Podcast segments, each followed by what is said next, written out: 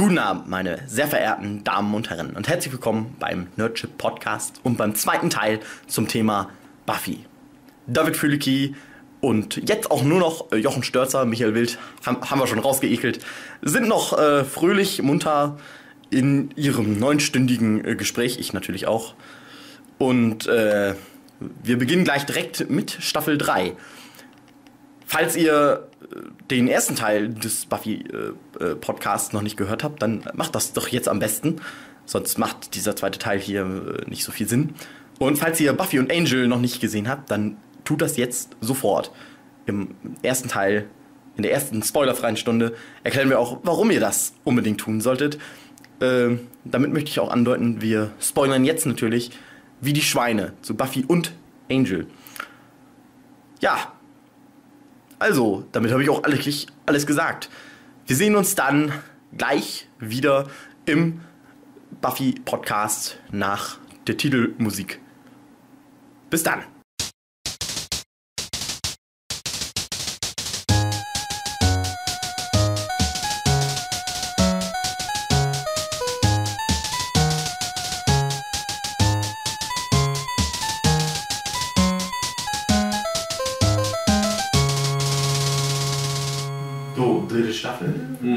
Staffel. Wir gehen die letzte, letzte Staffel äh, an der Highschool beginnt halt mhm. halt damit, dass Buffy mal wieder weg ist. Genau. Aber halt diesmal halt in LA und dort als N, was halt ihr zweiter Vorname ist, in einem Diner arbeitet. Auch eine ziemlich gute Folge und würde ich sogar sagen, nicht nur die beste Staffel-Beginn-Folge, sondern auch die einzige gute Staffel-Beginn-Folge, glaube ich, würde ich sogar auch sagen. Ich mag äh, die, die ersten Folgen der Staffeln oft nicht oder will sie mögen, Was aber ich komme schlecht dran. Äh, Dracula-Folge. Nee, die ist echt nicht so gut. Oder Vor allem mit der. ja, die fängt naja. die sechste an. Die sechste Staffel beginnt damit, dass, dass die, die ja, ja genau, dass, dass diese Motorradgang nach Sunnydale kommt, ja, in ja. Spielfilmlänge wohlgemerkt damals auf ja. Pro 7 und die so, ja, wir müssen Buffy wiederbeleben. Und die sind alle total deprimiert und es ist sehr unangenehm. Dann kommt dann die Zombie-Buffy und ja, die restliche sechste Staffel ist halt schon lustiger und, und bunter mhm. und Aber auch düsterer als alle anderen. Und auch düsterer, aber die, die Staffel fängt halt schon blöd an, finde ich. Die siebte Staffel, äh, ja gut, die ist nicht schlecht, die erste Folge, weil da wird ja die neue Sunny Day High School gezeigt, weil die ist auch relativ unspektakulär bis das ist eigentlich nochmal so eine. Ja, nochmal so ein Establishing-Shot für die genau, komplette Staffel, kannst du sagen. Ja, und, und das ist halt die einzige erste Staffelfolge, wo ich wirklich uneingeschränkt sage, die ist klasse. Weil ich da auch die Dämonen cool finde. Die aber auch, wenn man das so sieht, mit dem Rest von der Staffel nichts zu tun hat. Nee, das die nicht. Die dient halt dazu, zu zeigen, Buffy hat gelitten ja. vom Ende der zweiten Staffel und sieht aber ein, dass sie halt zurück muss. Aber der Punkt ist, die, das Mädel, was sie ja trifft, die geht ja dann zu Angel rüber. Und das finde ich immer so interessant, weil das Mädel hat sie ja schon in der zweiten Staffel getroffen, in der Folge mit dem ehemaligen LAer Schulkamerad, der ein Vampir werden will. Mhm. Da ist ja seine Vampir, also Pseudo-Vampir-Freundin, die auch ein Vampir werden will die trifft ja die Buffy dort wieder in dem Diner, wo die ja auch eine Kellnerin ist. Nimmt ihren Vornamen an? Oder ihren nee, zweiten Vornamen die, an? Das Mädel nimmt Buffys Vornamen an, also das N oder zweiten Vornamen, geht dann nach L.A. oder bleibt in L.A., geht aber halt woanders hin, trifft dort auf Angel und die freunden sich ja an. Und guckst du halt einen Angel, die ist 10 und denkst, Leute, ihr kennt beide die Buffy, ihr habt beide mit Buffy was ganz Wichtiges irgendwie mal erlebt warum sagt ihr nicht einfach mal nebenbei in einem Satz den Namen Buffy? Dann wisst ihr beide, um was es geht und ihr könntet eure Beziehung viel tiefer greifen lassen. Und das war auch immer so ein schönes Spiel mit den Erwartungen. Es wird halt nie angesprochen und deswegen werden Angel und die N nie voneinander erfahren, dass die beide mal eine wichtige Episode in ihrem Leben mit Buffy geteilt haben. Fand ich ganz schön. Und dafür war das eigentlich auch ein schönes Setup. Wie es oft so ist. Was man Genau. 7 Degrees of Wo ich zum Beispiel auch neulich mal mit einem Kollege, der ganz weit weg wohnt, mich unterhalten habe und wir über einen langen Fuchsschwanz von Gesprächsfetzen rausgefunden haben, dass er einen Cousin hat, der sozusagen mein Nachbar ist. So kann es manchmal sein. Das Leben Ist wirkt eine manchmal die merkwürdigsten. Ereignisse im Hintertürchen für uns. So, dann der Jochen fasst uns jetzt mal die dritte Staffel. Genau. Das ist fies, ich weiß nicht, was die den Der Bürgermeister. Ich weiß denn dass das- der Bürgermeister und Faith. Letztes Schuljahr. Letztes Schuljahr. Es fängt ja an mit dem Satz, den wir vor ein paar Stunden dann schon mal gemacht haben, mit dem Schwulen. Äh, ist das nicht sogar die Folge, wo der sich outet, dass er schwul ist? Die Folge mit das ist, Fischmenschen? nein, das ist die, glaube ich, die Folge mit Oz, wo der zum Werwolf wird. Wo ein Werwolf Ja, genau, und, und und, wenn er und sie haben ihn in Verdacht. Und die reden dann immer so wie, ja, hier, ich weiß Bescheid. In der Folge kommt aber auch eine Szene vor, wo, äh, ach, wie heißt er denn, äh, äh, Jonathan? Mhm, ja, wo, wo Willow Jonathan interviewt und ihn halt äh, verhört sozusagen. Mhm. Und später kommt dann nochmal äh, eine Szene, wie, wo sie ihn praktisch nochmal genauso verhört, auch wieder drin vor. Sie verhört ihn halt so total hart und Mhm. äh, er sitzt Ja, ja. Und ich glaube, er outet sich irgendwie, dass er irgendwo mal hingepinkelt hat oder so. Irgendwie sowas Ja. ganz Banales. Und zum Schluss ist es ja so, das ist ja, den, ja auch in der dritten Staffel, eine eigentlich der Highlight-Folge in der dritten Staffel, Ja. dass er äh, sich erschießen wollte. Ja, Und da ist halt auch nochmal wieder so eine Szene, wo auch Willow ihn wieder erhört, weil Buffy kriegt ja die krasse Fähigkeit, Gedanken zu Gedanken lesen. zu lesen und hat ja gehört, einer will die Schule vernichten oder alle Schüler umbringen. Und dann denken sie halt, er wollte halt alle umbringen, er wollte einen Amoklauf starten, aber nee, er wollte nur sich selbst umbringen. Mit einem Snipergewehr. Und dann kommt aber raus, es ist die verdammte äh, Cafeteria. Eine, auch eine meiner absoluten Lieblingsfolgen tatsächlich von der kompletten Serie, weil das, das ist so, glaube ich, so fast die einzige so in sich geschlossene Genre-Folge, Mhm. halt, was man immer mit abhaken muss bei diesen übernatürlichen Serien, da muss mal jemand unsichtbar sein, da muss mal jemand halt Gedanken lesen, wie in dem Fall, da muss mal jemand bla bla bla, da muss mal jemand in einer Zeitschleife gefangen sein und so weiter und so fort. Und das ist halt die Folge, wo Buffy halt Gedanken lesen kann. Du denkst, das könnte halt jetzt der cheesieste Scheiß während aller Zeiten. Und es ist total lustig erstmals. Ich versuche zum Beispiel die Gedanken von Ost zu lesen. Geht halt nicht, weil Ost halt ein meditativer Asket ist.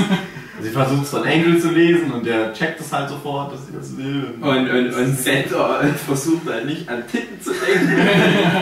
Und Cordelia hat nur so eine Szene wie so, ah, ist ganz schön kalt hier draußen und sowas. Und dann sagt, oh, es ist ganz schön kalt hier draußen. ja. Ja, jedenfalls, äh, das, das könnte halt einfach nur so eine Folge sein, die hakst du mal ab, dann legst du die beiseite und dann hast du die eine Woche später vergessen. Ah die macht halt so ein paar Sachen, wofür ich halt auch Buffy lieb, nämlich dass die die Figur des Jonathan so extrem gut vorbereitet für das, was noch kommt. Halt eine Figur aufnimmt, die immer schon da Ja, gewesen ist. genau. Bis dahin immer der ab und zu mal als Geisel genommen wird. Was, was in einem Audiokommentar mal gesagt wird, den haben sie immer wieder für sowas benutzt, weil er halt so ein dummes Gesicht hat, was halt super gepasst hat. Und dann bereiten sie ihn vor für das, was Und kommt. ganz kurz hier der Exkurs, in dem Originalpilot von Buffy taucht Jonathan auch in einer der allerersten Szenen schon mit auf. Und hätten die die Szene nicht rausgeschnitten, das wäre so ein schöner Bogen gewesen, weil du dann Jonathan wirklich so als einen der am weitesten umspannenden Figuren mit drin gehabt hättest. Aber leider, dadurch, dass das rausgeschnitten war, kommt er dann halt erst in der zweiten Staffel das erste Mal vor. Ja, und jedenfalls mit einer meiner Lieblingszitate in, in der Folge, als sie dann endlich rausfinden, dass es halt die Cafeteria-Frau war und die halt nach ihrem Motiv fragen, dann kommt irgendwie so ein Spruch, "Äh, Scheiß Sheila, komm her, wollen fressen! das war halt das Mein, Motiv. mein Lieblingsmoment ist, äh, wo Zelda findet es ja fast raus, eigentlich raus, weil er steht da so und will Kuchen klauen, Ja. hat den Kuchen schon so im Mund, guckt auf die Cafeteria-Frau und merkt, oh, die hat mich beobachtet und sieht, wie sie Rattengift ins Essen schüttet. Und es ist so ein Moment so, wie er realisiert, scheiße, scheiße, ich, hab, ich wurde erwischt und dann realisiert, scheiße, die macht ja was viel Schlimmeres als ich. Es ist so ein cooler Kontrast zwischen super ernst, super lustig. Super ernst im Sinne von, ja, ich bin selbstmordgefährdet, beziehungsweise es könnte sein, ich will hier vom Glockenturm um alle abknallen, aber ich will nicht mit einem Snipergewehr in Kopf schießen. Oder, ja, es ist ja im Prinzip so eine Art Holocaust, der hier fast verhindert wird, weil die halt echt mal hunderte Schüler vergiften will, aber dann das Motiv ist einfach nur so herzhaft lustig. Komm her, wollen fressen! Hey, wenn du mit dem Motiv durchkommst, wären wir alle schon tot. Das könnte deine Mutti beim Ja. Bäcker bringen. Wenn sie wollte, könnte sie das tun. Komm mal her, wollen Brötchen. Ja, die hat, äh, die dritte Staffel hat echt viele gute Folgen schon, äh, fast schon wieder zu viele, als dass man die dann wiederum alle einzeln nehmen könnte. Wird in Der- zweiten Folge Top Face dann doch schon auf, oder? Das Ja, ich glaube schon in der zweiten Folge, relativ früh auf alle Fälle. Spätestens so in den ersten vier Folgen ist sie auf alle Fälle schon mit dabei. Ich fand's cool, weil ähm, als Faith auch taucht. Nee, warte mal. Faith taucht, glaube ich, wirklich in Folge 4 auf, weil Folge 1 ist halt N, Folge Ah. 2 ist, glaube ich, die Nacht der lebenden Toten, wo sie sich halt mit ihrer Mutter, Buffy erstmal mit ihrer Mutter wieder kurz schließen muss, wo halt dann die Zombies die, die Willkommensfeier überrennen, Ach dann ja, kommt genau. noch irgendwie eine Folge und dann kommt es mit Faith. Genau. Ja, okay, okay, okay. Ähm, wo sie halt auftaucht und ich dachte, naja, das ist auch wieder so eine Metapher, so äh, Buffy hat im Prinzip ihre Rolle und da ist jemand, der gefährdet ihre Mhm. Rolle im, im Leben. Und dann habe ich so gedacht, ja, okay, aber wahrscheinlich werden die dann Freunde und dann wird Faith schon so ein äh, netter Charakter zu allem irgendwie. Ja. Und dann, was mit der aber passiert im Laufe der gesamten Serie. krass. was die innerhalb einer Staffel äh, für, für eine Wandlung durchmacht. Mhm. Zuerst mal ist sie irgendwie die Außenseiterin und cool und so und dann nähert sie sich an an das ganze Ding, dann wendet sie sich davon ab und schließt sich dem Bösen Mhm. an und zum Schluss äh, bringen sie sich fast gegenseitig um. Sie hat einen Vulkanier umgebracht. Nein, das war ein Vulkanologe. Was? Vulkanologe? Da ist auch cool, weil da wird das erste Mal Ah, dieses großartig. ganze Wächter-Ding so angegriffen. Ja. Da taucht dann ja die falsche Wächterin von Face dann auf. Ja, in, ist es in der zweiten oder der dritten Staffel, wo es ja auch mal diese Prüfung, diese Jägerinnenprüfung gibt, diese, äh, diese Rotkäppchen-Metapher, wo Buffy mit diesem roten Cape da gegen diesen Vampir ohne Kräfte Ähm. antreten muss. Ich glaube, das ist in der dritten Staffel. Ja, no, weil da gibt es ja dann noch Stress mit dem Rat, wo dann halt auch Giles als Wächter äh, Rausgeschmissen rausgeschmissen wird Weil er Wesley besteht. Genau. Ist das erst im dritten? Weil dann wissen sie doch schon, dass es Nee, das ist, gibt. das ist in der dritten Staffel, ja. Ja, aber genau zusammen. Face ist, glaube ich, ja noch nicht so alt wie Buffy. Deswegen hat sie die Prüfung noch vor sich, aber sie wendet sich ja vorher ab Das vom ist halt die. Reifeprüfung. Genau. Das ist ja, wenn sie 18 wird. Buffy wird dann ja 18. Das ist immer cool, dass Buffy in jeder Staffel halt immer Mhm. einmal Geburtstag hat. Dann hat man immer so ein gutes Zeitfenster. Das ist halt immer mehr oder weniger ein Jahr und schließt das oder ein Zeitfenster innerhalb von einem Jahr. Und dann wird sie halt 18 und das ist auch, auch eine Highlight-Folge, eine düstere Ja. Folge, weil Die mag ich auch gerne, ja. Buffy ist halt irgendwie krank und, und hat irgendwie auf einmal nicht mehr so ihre Kräfte am Start. Und dann findet halt raus, dass anscheinend äh, Giles dahinter steckt, weiß aber nicht wieso und findet dann raus, okay, der Rat der Wächter zwingt ihn dazu, Buffy ja, zu vergiften und ihr die Kräfte zu entziehen. Und ein ganz großartiger Moment in der Serie ist, sie hat ihre Kräfte verloren, wird von einem Vampir angegriffen und das ist das erste Mal und ich, wahrscheinlich auch das einzige Mal in der Serie, dass sie von einem Vampir wegläuft und um Hilfe ruft. Mhm. Weil sie nicht weiß, was sie Genau. sonst machen soll. Ganz großartig und auch so gruselig. Das war eine des, der, der Folgen, die ich halt damals im Nachmittagsprogramm halt auch bewusst als eine Folge oder eine Serie so wahrgenommen habe, wo ich mir dachte, nee, also Leute, also spätestens jetzt können wir das nicht mehr als Nachmittagsprogrammserie und als Mädchenserie verkaufen. da, das war, glaube ich, die Serie, wo es wirklich endgültig Klick gemacht hat bei mir, die, die Folge. Weil die war schon eine der gruseligsten, wenn ich es jetzt so rückwirkend betrachte. Schon lange nicht mehr gesehen, aber die habe ich als gute Erinnerung. Ja, es gab noch ein paar schöne cheesy Folgen. Es ist auch cool, aber halt, es war wirklich schon ziemlich ernst auch. es ist halt so, da ist Buffy dann auch, sie macht dann im Prinzip, sie wird ja eingesperrt in dieses Haus, wo halt der Mhm. krasse Vampir dann drin ist und sie schafft es ja auch, den zu besiegen mit so einem Weihwassertrick und so. Aber es ist halt auch so, dass Giles dann da reinkommt und sagt, scheiß auf die behinderten Mhm. Wächter, die ganzen Regeln, ich will Buffy retten. Und es ist ja auch immer so, die Vaterfigur Ja. spielt da ja immer mit rein. Und Giles ist halt auch die Ja. Vaterfigur für Buffy. Und man will auch, dass er die Vaterfigur für Buffy ist. Und da kommt er halt und hilft. Also, na, eigentlich schafft sie es alleine, aber er ist halt trotzdem da. Und dann ist es so, sie sagt vorher noch so zu ihm, wir sind jetzt durch miteinander. So. Es ist auch, die Folge fängt damit an, dass ich glaube, ihr Vater kommt nicht zu ihrem Geburtstag, glaube ich. Damit fängt die Folge an, dass äh, Mhm. Buffys Vater nicht zu ihrem Geburtstag kommt und sie ihn zum Eis, zu so einer Eislaufshow dann einladen will. Sie will dann Giles mitnehmen, weil ihr eigener Vater halt keine Zeit hat dazu. Und dann passiert halt dieser ganze Shit und dann ist es halt so, dass sie zu ihm sagt, ja, ja, alle die letzten Jahre oder so, das haben anscheinend nichts bedeutet und dann ist es zum Schluss aber noch so, naja, er rettet sie und sie merkt, ja, okay, er ist aber doch dann für mich da. Und dann ist er halt auch kein Wächter mehr der Folge. Mhm. Hat er seinen Status verloren. Und das ist gerade auch was, ähm, so als Zuschauer guckt man sich die Folge an und denkt dann zum Schluss, okay, Giles hat richtig gehandelt. Giles als wirkliche Vaterfigur, der ein besserer Vater für Buffy ist als ihr eigener Vater, das ist das Richtige. Und dann entwickelt sich das ja auch äh, so weit, bis Giles irgendwann mal meint so, nee, das war sogar das Falsche. Er war zu sehr Vater für Mhm. Buffy und muss jetzt aus dem raus Die großartige Musical- einfach Genau. verlassen und gehen, weil Ja, damit sie erwachsen werden kann. genau, sonst, sonst hängt sie immer an ihm und kommt bei jedem Problem zu ihm und lässt alles von ihm regeln Aber auch ein großartiger Moment in der dritten Staffel ist, wo Face, sie bringt ja mal den äh, Helfer, den, ja, den, den Helfer von dem Bürgermeister um, ein Mensch um. Das erste Mal, dass ein Mensch stirbt durch eine Hand der Mhm. Jägerin.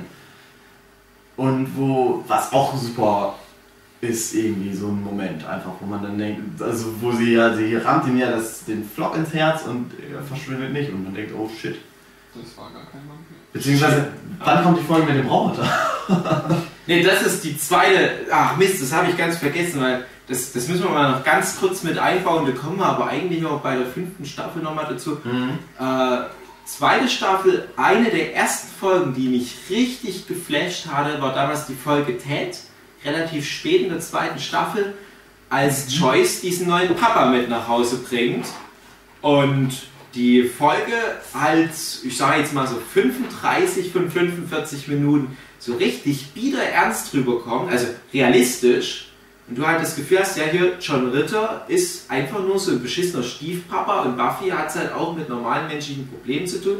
Und am Ende bricht die den einfach mal fucking das Genick aus Versehen im Streit.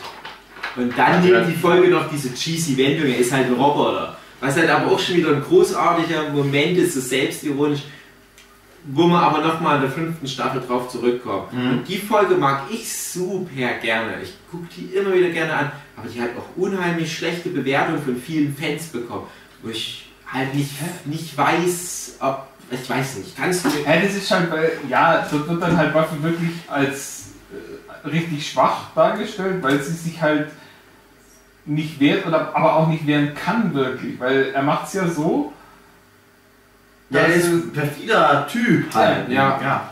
er macht es ja nicht so, so, so wirklich offensichtlich, dass er sie vor Joyce irgendwie über niedermacht, sondern er ist ja immer der nette Mhm. neue Papi und will sich um sie kümmern und man merkt dann aber, sobald er mit ihr alleine ist, dann Ist er nicht so nett. Aber das ist ja auch schön für die Entwicklung von Buffy, dass du halt auch merkst, okay, mit solchen normalen menschlichen Problemen konfrontiert zu werden, das ist was, das kann sie nicht mit ihren Jägerkräften mal so abschütteln. Das ist ja auch genauso wie diese Schulaufführung aus der ersten Staffel. Sie hat halt trotz Jägerkräften nicht irgendwie einen Freifahrtschein durch jede Situation im Leben astrein durchzuschütteln. Und das finde ich ist ist es halt halt schöner. komplizierter. Genau, es ist halt ein schöner Dämpfer für die. Und das ist Und sie bricht ja komplett zusammen. Genau. Meint. Genau. Und ich finde, das, das muss man einfach als eine interessante Charakterstudie doch ernst nehmen. Da kann man doch nicht sagen, nee, ich will immer geile Girly Power, weil dann kannst du da das Spice Girls reinstellen, die die ganze Zeit mit irgendwelchen Space-Waffen rumschießt. Aber dann guckt es auch keinen Schwanz mehr an. Ich glaube, die Leute wissen nicht zu schätzen, was die Folge eigentlich macht für die Figur Buffy. Und das ist eben genau das, ähm, dieser blöde Satz, aber es stimmt einfach. Ein Held ist nicht jemand, der keine Angst hat, sondern einer, der Angst hat, die aber überwindet. Ja. Und, und genauso ist es da. Äh, Girl Power oder was auch immer ist nicht, dass man einfach nur stark ist und Ja. dass einen überhaupt nichts äh, aus der Ruhe bringt oder äh, dass man äh, alles erledigen kann, alles fertig machen kann, was sich einem in den Weg stellt, sondern dass man tatsächlich Probleme hat, die auch wirklich an die Substanz gehen, aber man trotzdem Mhm. Schafft irgendwie durchkommt. Ja. Also wie gesagt, die Folge Ted, die gehört zu meinen Favoriten, gerade der zweiten Staffel. Ja.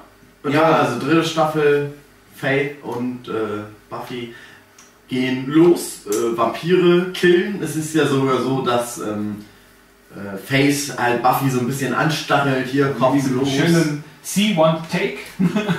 Mit was? Äh, nee, See, Take, Have. Also, wenn du was siehst, dann nimmst du es und dann hast du Ah, es. ja, ja. Ah, ja, ja. Mich erinnere mich da immer an das Ding, wo das kollabiert sogar mit der Liebesstory zwischen Willow und äh, äh, Xander. Da sitzen die, die füßeln ja dann ganz gerne Mhm. mal im Unterricht und dann ist es halt so, dann sitzen sie da im Unterricht, passen halt überhaupt nicht auf und Buffy erzählt so ein bisschen irgendwie ihre Probleme. Und dann kommt Faith halt an, die halt nicht da zur Schule geht, die darauf scheißt und haucht dann irgendwie so ans Fenster, macht da so ein Herz rein und einen Flock da rein und dann geht sie halt jagen. Wo, was auch mal nochmal so eine halbe Lesben-Anspielung war, die sie da mal so eingebaut haben. Mhm. So Beide ganz- Mädels machen Sachen, die sie nicht tun. ja, und sind halt sexy und, und böse und so. Und dann ist es halt so, ja, dann gehen sie jagen, bringen dann einen Mensch um, glücklicherweise einer der Bösen, aber äh, dann ist es halt so, der großartige Moment, worauf ich dann aufarbeiten wollte gerade, ist halt der, ähm, dass Faith zu Giles geht und äh, also erstmal sagt sie ja so, es ist mir egal, dass ich einen Menschen Mhm. umgebracht habe. Und dann ist es halt so, dass sie zu Giles geht und sagt hier, Buffy hat einen Menschen umgebracht. Und man denkt dann so, ah scheiße, nein, Buffy war es doch nicht. Was passiert jetzt? Und, und äh, Buffy wollte, sie hat sie ja erst irgendwie in Schutz genommen. Sie hat ja Face erst praktisch vor die Wahl gestellt, du musst es den Leuten halt selber sagen. Dann Mhm. denkt man auch so, oh Mann, Buffy, warum hast du so lange gewartet? Jetzt bist du selber in die Scheiße reingeritten und dann geht sie zu Giles und will dann gerade anfangen zu erklären, nein, Giles, du musst mir zuhören. Und er sagt dann so, ja, sie war keine, nie eine gute Lügnerin. Ich weiß, dass sie gelogen hat. Und man denkt, ja, Giles, du hast es auch. Auch, ein Moment, wo jede schwächere Serie da eine halbe Staffel drauf rumgekaut Ja. hätte. Auf irgend so Missverständnis.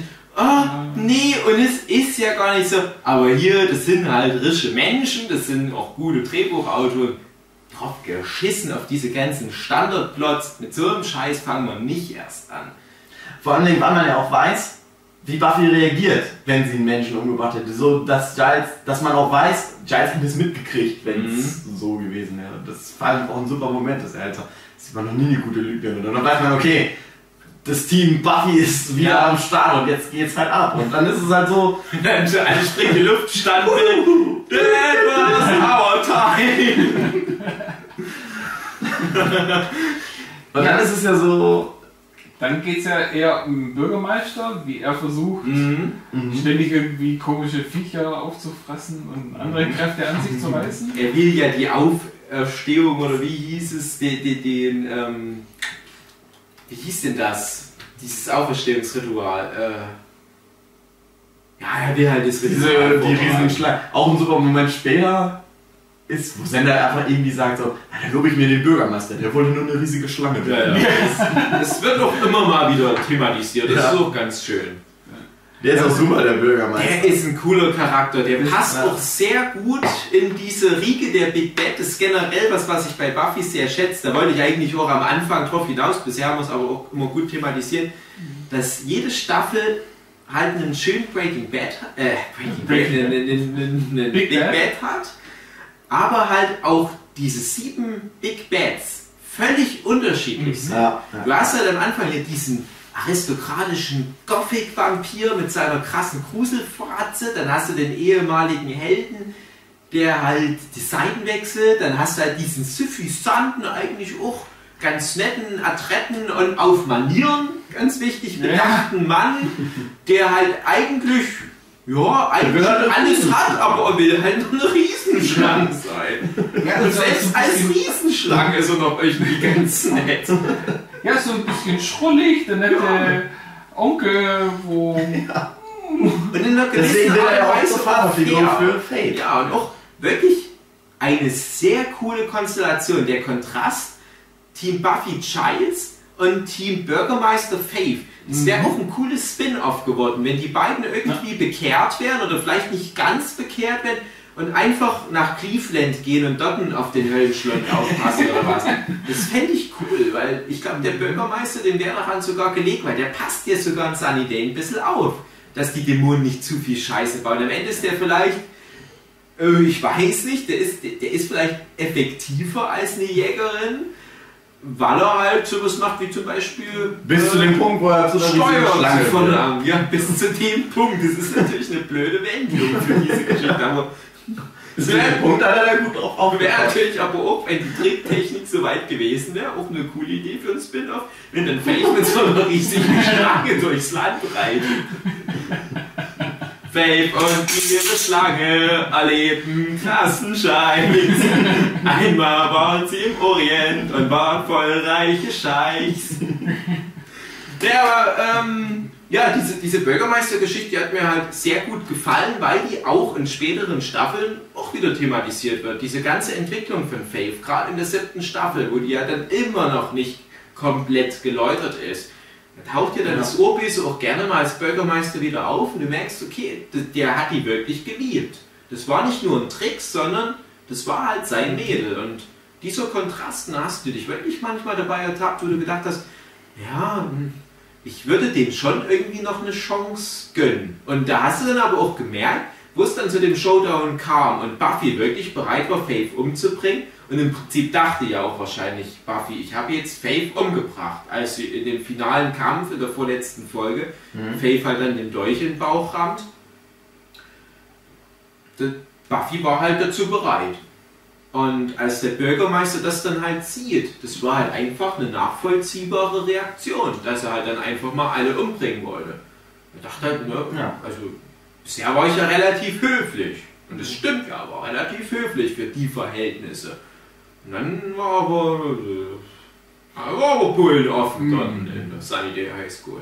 Auch eine coole Folge ist, wo ich erst gedacht habe, dass es ein bisschen billig ist, wo dann aber der Twist am Ende der Folge kam, wo ich gedacht habe, okay, das war jetzt ziemlich geil ist, ähm, dass sie diesen Zauber-Dings da beschwören, der Bürgermeister, der äh, Angel wieder böse machen soll, ihm die Mhm. Seele klauen soll. Und Ja, genau, ja.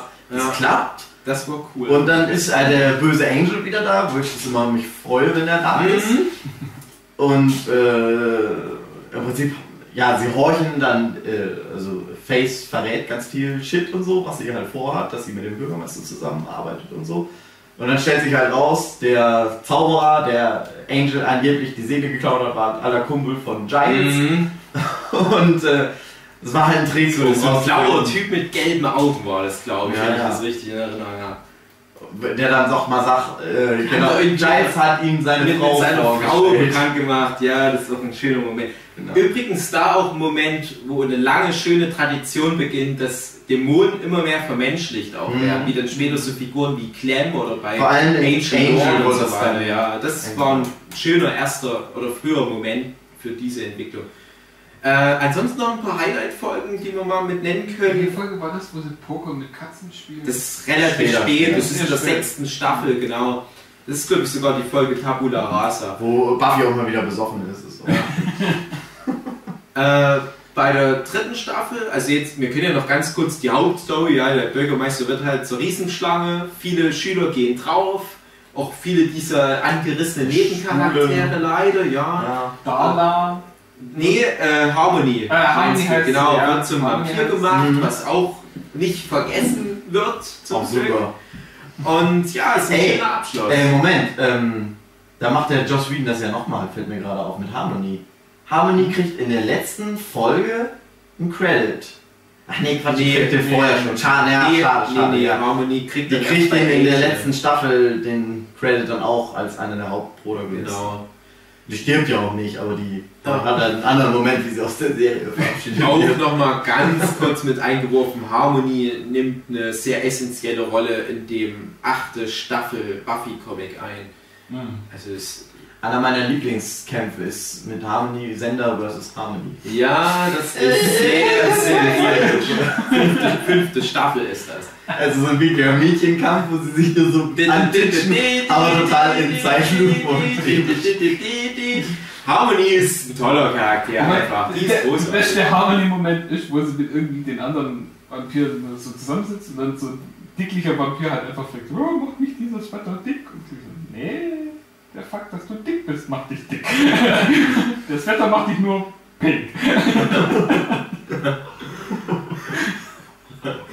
Aber äh, noch gute Folgen ansonsten außerhalb dieser großen Story-Arc auf alle Fälle.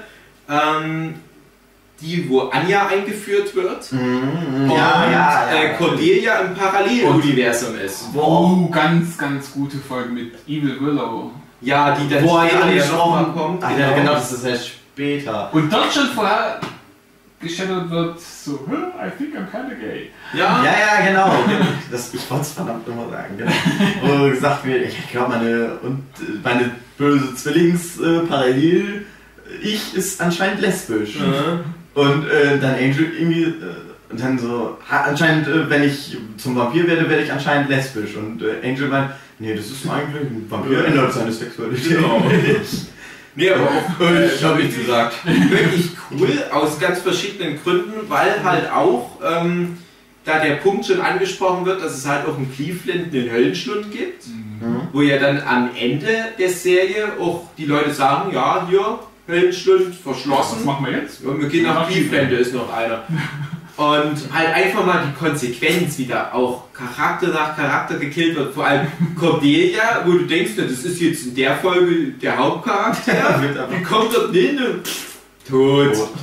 Und wie das sich alles aufbaut. Und das halt dann in der Folge Doppelgängerland, diese coole, äh, hier, äh, doppelte Lottchen-Geschichte, muss man ja sagen. Und dann halt einfach mal diese böse Vampir-Melodie, diesen, Sch- diesen äh, Highschool-Football-Typ. Es wird einmal gezeigt, wie es wäre, wenn Buffy den, äh, wie halt die Apokalypse stattfinden wird, wenn äh, Buffy den, Ja, den den äh, ersten Meister nicht getötet hätte. Genau. Was halt cool war, wie halt einfach mal die Leute halt als Vampire dann aussehen und so. Das ist wirklich Ja, eine wirklich richtig, richtig düster. Also auch so eine Folge, die nicht in so ein Nachmittagsprogramm passt. Ja. Mit dieser Menschenfabrik da. Ja. Wenn wir die nur lang genug hier ausbluten lassen können, das, das passt dann schon. Da haben wir genug Blut. Was auch klasse ist, eben gerade Willow, also beziehungsweise Alison Hannigan, die ja auf einmal die böse Willow spielt und dann aber auch die gute Willow Mhm. verkleidet als böse Willow. Ja, Ja, Das ja. Also generell, das ist auch. Eigentlich wird es ja äh, schon eher eingeführt, es wird eigentlich schon in der ersten Staffel eingeführt, aber es haben ja alle Hauptcharaktere früher oder später mal so einen bösen Doppelgänger oder irgendwie einen Doppelgänger. Und daran zeigt sich aber auch wirklich, was das für fantastische Schauspieler sind. Du hast halt einen Angelus, wo halt wirklich mal David Boreanaz zeigt, was das für ein hammergeiler Schauspieler ist. Vor allem in, in der ersten Staffel Angel gibt es mal eine Folge, wo der mal für einen Tag angelöst Ja. ist. Das ist so gruselig und so krass, das ist so ein krasser Psycho und da wirklich Hut ab vor der Leistung. Dann hast du halt solche Folgen wie damals, wo, wo Sender gezweiteilt wird in der fünften Staffel, das einfach nur so lustig ist. Und, und jeder hat es halt mal. Da siehst du halt mal wirklich, was die da so reinstecken. Oder, na, da kommen wir später drauf. Also ich, nicht, dass ich es dann vergesse, aber Körpertauschfolge Faith Buffy. Kommen wir später nochmal drauf zu sprechen. I can't do that because it's bad. Because it's bad. ja, also die Folgen waren klasse und äh, eine, eine Folge, die jetzt nicht so viel anders ist als irgendwelche anderen Folgen, die es ab da gibt, die aber zumindest in der dritten Staffel für mich halt so einen, so einen Leistungsanstieg symbolisiert hat, weil es auch relativ früh kommt. Das ist die ähm, Handschuh von äh, Minigon, glaube ich, Folge, wo so eine weibliche Wächterin nach Sunnydale kommt Hm, und ja. diesen Handschuh haben will. Das ist relativ souverän erzählt, die Geschichte, aber die hat ein paar coole Twists und ab da, so, das ist so, so ein Meilenstein, ab da wird dann Buffy niemals wieder so cheesy wie in der zweiten Staffel zum Beispiel noch. Und, äh, was wollte ich gerade noch sagen, ähm, sowas wie das Slayer-Fest, das Slayer-Fest 1998, die Folge, wo Buffy mit Cordelia von unter anderem irgendwelchen deutschen Nazis und so weiter verfolgt wird. Die ist so dumm, aber cool. Vor allem am Ende denkst du, ach, jetzt habe ich so mitgefiebert mit den beiden. Eine von beiden wird's doch werden. Bei dieser Ballkönigin-Geschichte, wo hier vier Leute zur Wahl stehen, dann denkst du am Ende, ja, wir haben ein Unentschieden. Ah, Buffy und Cordelia. Und dann sind's die anderen beiden, von denen du noch nie was gehört hast. Das ist eine geile Folge. Äh, und, und ein was, oh, jetzt habe ich es schwer vergessen, also wirklich ab der Stadt, ach ja, ganz wichtige Folge auch für das Gesamt-Buffyverse, die Folge Immense, ich weiß nicht, wie die auf, auf Deutsch hieß, äh, wo das erste Mal das Urböse auftaucht. Ja, ja. Wo die, die The Powers That Be, ich weiß noch nicht, wie die auf Das Deutsch ist ja die. Sache überhaupt, ähm, dass Angel zurückkommt, das fällt ja ein bisschen gleich mit, äh, dass Ossen Werwolf ist. Ja, Cross ja irgendwie äh, ja, hinweg, glaube ich sogar. weiß ich nicht mehr genau. Ist ja Also- egal, auf jeden Fall. Angel kommt ja wieder und man weiß gar nicht genau warum. Also, dass Ost ein Werwolf ist, weißt du ja schon seit der zweiten Ja, ja, klar. Ja, aber da ist er wohl gerade irgendwie mal, ich weiß auch nicht mehr, was du. Irgendwie ist da, geht da Kram mit Oz ab Mhm. und es ist aber auch, dass Angel wieder da ist. Es gibt, ich meine, es gibt da irgendwie eine Szene, da denkt man, da müsste jetzt gleich Oz sein, der ein Werwolf ist und dann ist da aber Angel. Ja, stimmt, wo der nicht so ein wildes Tier Ja, genau. kommt. Genau. jetzt weiß ich, was du meinst. Und Buffy zählt ihn dann ja wieder und bringt ihn wieder Mhm. ins normale Leben zurück und Mhm. muss ihn erst fesseln oder so. Und man weiß halt gar nicht, warum er einfach wieder da ist. Sie, sie hat ja einen Ring von ihm, legt den dann da ab, wo er gestorben ist. In diesem komischen Villa-Haus-Dings. Mhm. Und auf einmal ist er wieder da. Mhm. Und dann später stellt sich heraus, dass das ja das Urböse Mhm. war, wo das ja noch irgendwie angedeutet wird mit den Weihnachtsbäumen, die halt verdorrt sind und Mhm. darunter sitzt das Urböse dann. Da wird ja halt eingeführt, dass das Urböse nur tote Charaktere oder tote Menschen die Körper annehmen kann und Mhm. einem dann was erzählen kann und so. Und wo ich dann gedacht habe, ja, das ist ja das Urböse, das ist eigentlich super cool. Dann wird das Urböse aber besiegt. In der Folge. Halt einfach zum Schluss schneit's. Ja. Und Angel wird gerettet, er will Ein sich bisschen, bisschen kitschig, Er will sich alles. eigentlich ja. wie bei den Ärzten äh, im Lied der Ja, Graf, der Graf, auf den Berg genau. setzen und von der Sonne verbrennen lassen und dann schneit's aber halt in Kalifornien, schneit's dann im Winter. Was auch so eine super Szene gibt, wo Sender irgendwie meint, ja, aber mit Weihnachten dann schlafe ich draußen, damit ich nicht mit meiner Familie das Weihnachten verbringen muss. Und fängt halt an zu schneien, während er draußen liegt. Und äh, wo ich dann gedacht habe, ja, mhm, es ist wie doof, dass sie das so verheizt haben. Und dann wird es aber natürlich in der letzten Staffel nochmal wieder aufgegriffen. Auch so ein Ding, äh, ich habe Buffy, ich sage jetzt mal, dreimal komplett angeguckt. Und jedes Mal, wenn ich das angeguckt habe, habe ich das wieder vergessen. Ach ja, stimmt, das Urböse gab es ja schon mal in Staffel 3. Und als ich es dann das erste Mal angeguckt habe, war es ja immer sozusagen on the fly. Ich habe halt immer die aktuelle Staffel angeguckt und dann hast du halt vier Jahre gehabt, bis das Urböse mal wieder kam. Da hat sich niemand mehr daran erinnert. Da gab es auch kein Internet, wo die das nochmal ausklamüsert haben. Da wusste man das einfach nicht mehr, dass das schon mal vorkam. Da gab es mal in einer Folge in Staffel 7 am Anfang bei Was bisher geschah, eine Szene mit, mit Jenny Callender, wo die halt so dasteht und dann zu diesem Monster wird. Da dachte ich, hä? Ich habe doch alle Folgen gesehen von Staffel 7. Was, was soll denn das? Und ich glaube, ich hatte die damals auf Video bis dahin, da habe ich doch mal alle angeguckt. Dachte, die nicht bescheuert, dann wird eine Szene ausgestellt. Dann erst später, als ich mir die dann auf DVD geholt habe, ist mir das klar geworden, ah ja stimmt, das gab es ja schon mal. später nochmal angeguckt, wieder komplett vergessen. Und dafür halt echt Hut ab, dass die schon so früh diesen Masterplan enthüllen. Falls er denn damals schon in der Fülle vorhanden war, man weiß es nicht. Vielleicht haben sie sich auch in der dritten Staffel nur gedacht, ah, wir hatten doch mal das Ja, ja das rein. kann halt auch sein. Aber ich glaube halt schon, dass die sich das da schon für eventuelle spätere Verwendung zurechtgelegt haben. Und das ist schon irgendwie, wenn du es so rückwirkend betrachtest, eine ganz besondere Folge. Wenn Ja. du die nur für dich guckst, und ich weiß noch, wie das damals für mich war, als ich die das erste Mal gesehen habe, dachte ich, ja, die ist ein bisschen kitschig. Ja. Aber wenn du dann schon die siebte Staffel mal gesehen hast und dann halt da schon so diese ersten Ansätze des großen Ganzen erkennst, und das Urböse ist ja sozusagen die Konsequenz von vielen Shit, der vorher abgeht, dann denkst du, das ist wirklich dann genial in der Hinsicht. Ja, ansonsten, ich glaube, das waren so jetzt die, die besten Folgen der dritten Staffel. Es- sind schon richtig viele jetzt, haben wir es ja auch gemerkt. Da kannst du echt fast jede Folge gut angucken. Und schlechte Folgen, glaube ich, fallen mir da In jetzt der schon dritten Staffel ein. kommt Spike einmal wieder, ne? Ja, ja, stimmt. Auch eine Das ist super Folge, wo er gut, halt ja.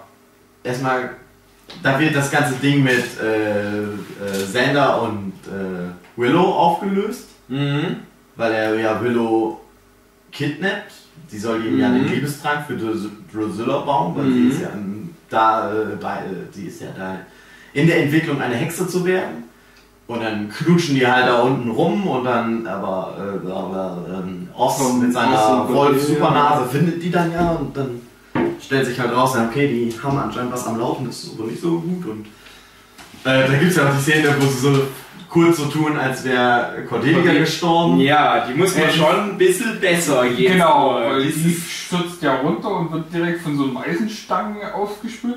Schnitt, die nächste Szene auf dem Friedhof. Ja, die ist so großartig.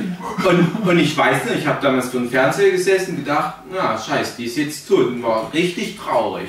Und dann habe ich die nochmal mit der Sue angeguckt und bei der Sue schon fast so ein bisschen die ersten Tränchen. Und dann auf immer so, aber gleich dieser super Hamme-Wendungsblock. Da, äh, hier, wir dürfen hier einfach vorbei an der Beerdigung.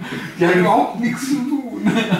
In dem Moment, ich hab, ich hab da so gesessen und hab gesagt, nein, das habt ihr jetzt nicht gemacht. Ich hab das irgendwie so geschmeckt, dass da kommt doch jetzt noch irgendwie was. Das kaufe ich euch nicht ab. Das ist irgendwie jetzt Aber wie genial. Aber super. Scheiße. Das hätten sie eigentlich am Ende der fünften Staffel nochmal machen müssen. Hier liegt Buffy in Summers und dann kommt Buffy vorbei. Hey, die ist ja genauso wie ich. Ja, da hätte es so ganz gut gemacht. Ja, das stimmt. Aber wirklich richtig. Nee, aber eine coole Folge. Da taucht Spike für eine Ja. Folge wieder auf und, Und das ist einfach so Storystränge auf einmal wieder zusammen. Und dann hast du so richtig Bock auf Spike und denkst, scheiße, ich will den sofort jetzt gleich als Hauptcharakter. Vor allem, wenn du es halt schon mal komplett gesehen hast, die Serien weiß, na, der kommt erst in der vierten Staffel zurück. Und das ist so einmal ein Geschenk in der Staffel. Einmal kriegst du halt noch super. bisschen Spike. Und das ist aber gleich so großartig. Weil, eben genau deswegen, weil er wirklich reinkommt und mag schön aufräumen. Ja, Mit allem. genau. Und die Magic Box wird äh, eingeführt in der Folge. Genau, ja, stimmt. Auch wichtig. Das ist auch super, weil er, weil es auch für Spike halt irgendwie cool ist. Er kommt da rein, entführt dann Willow und dann meint dann so, äh, dann ist er ja mit äh, Angel und Buffy unterwegs. Die machen ja noch ein paar Vampire fertig. Mhm. Und dann kommt er irgendwie zu dem Moment, wo er halt äh, sagt, wo er merkt, ich muss Drusilla halt von mir selbst aus äh, wieder erobern. Und dann, ah, scheiß drauf, eure Freunde sind da und da, ich hab die da versteckt. Ja. Tschüss, ich muss jetzt wieder nach Raum. Wow. Und wie er dann zurückfährt, ich glaube am Anfang kommt er ja an, wieder ist die Szene, wie er das Schild da ummäht und dann Mhm. das, äh, was singt er nochmal für ein Lied? Er singt irgendwie, er ist ja total besoffen und singt irgendein Lied. Ja, Home Again, sagt er einfach nur, dachte ich. Das sagt er, aber er singt in der Folge immer ein Lied und ich meine, er Ach hat so. auch im Auto irgendein Lied an. Ah, Ich weiß nicht mehr welches Lied und die letzte ist Szene, mit Billy Idol, oder? Ich weiß es nicht. wahrscheinlich sogar, ja, ich weiß es nicht mehr. Auf jeden Fall, und die letzte Szene in der Folge ist dann halt auch wieder, wie er, er, er ne genau, in der Folge ist es immer so, er singt das so langsam, dieses Lied. Es ist ein ganz bekanntes Lied, ist auch egal. Und dann fährt er zurück im Auto und er singt wieder das Lied, aber es ist so eine düstere Punkrock-Version davon. Und das ist halt der Ursprung dieses Lieds sozusagen. Also das ist glaube ich nicht mal die Originalversion, aber ist doch scheißegal. Und wo man dann denkt, ah, Spike ist ein cooler Charakter. Ja, Jetzt rennt er so rüber und Karre mit bringt seinen Scheiß zugemalten auf. Scheiben und dann alle heulen rum in Sunnydale und Spike ist einfach nur mal wieder on the road again. Ist es My Way? Ich glaube ja. Ah, ja, ja, genau. stimmt, stimmt. Ja, Ja, genau. Ja, wenn er zum dann Schluss ist dieses. ja, irgendwie so eine Ramones-Version oder was das Ja. ist. Genau, du hast Genau. echt, stimmt. Ich charge Kurs. Ich will aufsteigen. Along the highway. And what? Much for the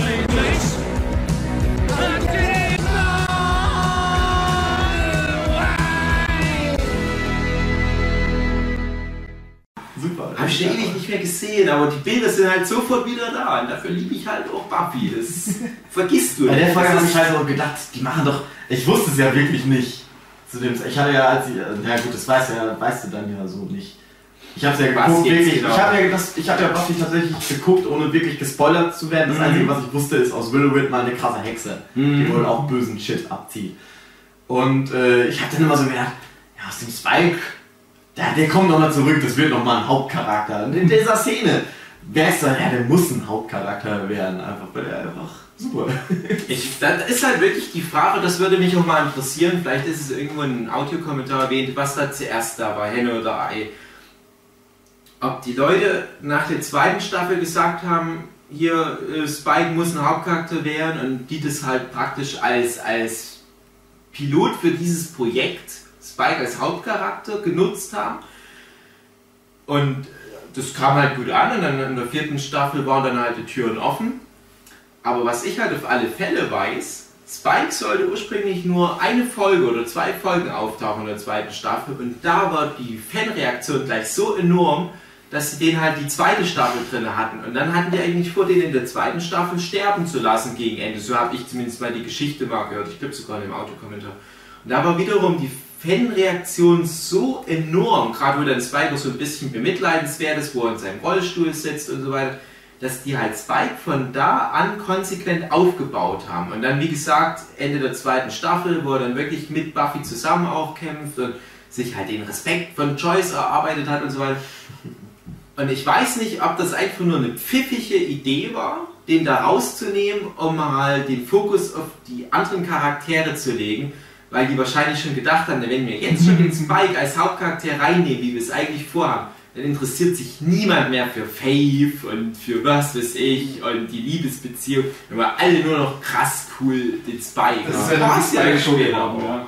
Spike ist halt wirklich so jemand, der stiehlt allen die Show. Das hat er dann bei Ancient Ja, der hat, eigentlich, der gemacht. hat dann halt Platz in der vierten Staffel zu wachsen, einfach noch mehr zu wachsen. Ja. Der hat ja, ist ja eine der wichtigsten Figuren in der. Ja, in der vierten Staffel ist er leider auch noch ein bisschen wenig zu sehen. Äh, der wirkt, der wirkt wird mehr als er, als er ist. Also einfach nur, weil seine paar wenigen Szenen, die er im Verhältnis hat, weil es ja auch dann so viele Charaktere in der vierten Staffel sind, Aber da wird keine andere. der Grundstein gelegt. Ja, genau. Mehr als. Aber, aber der Punkt ist halt einfach, ich glaube, die haben schon bewusst den Spike halt so dosiert eingesetzt Ja, in den Staffeln. ja. Damit er dann halt in der fünften Staffel kommt er ja dann so richtig, richtig, richtig durch erst.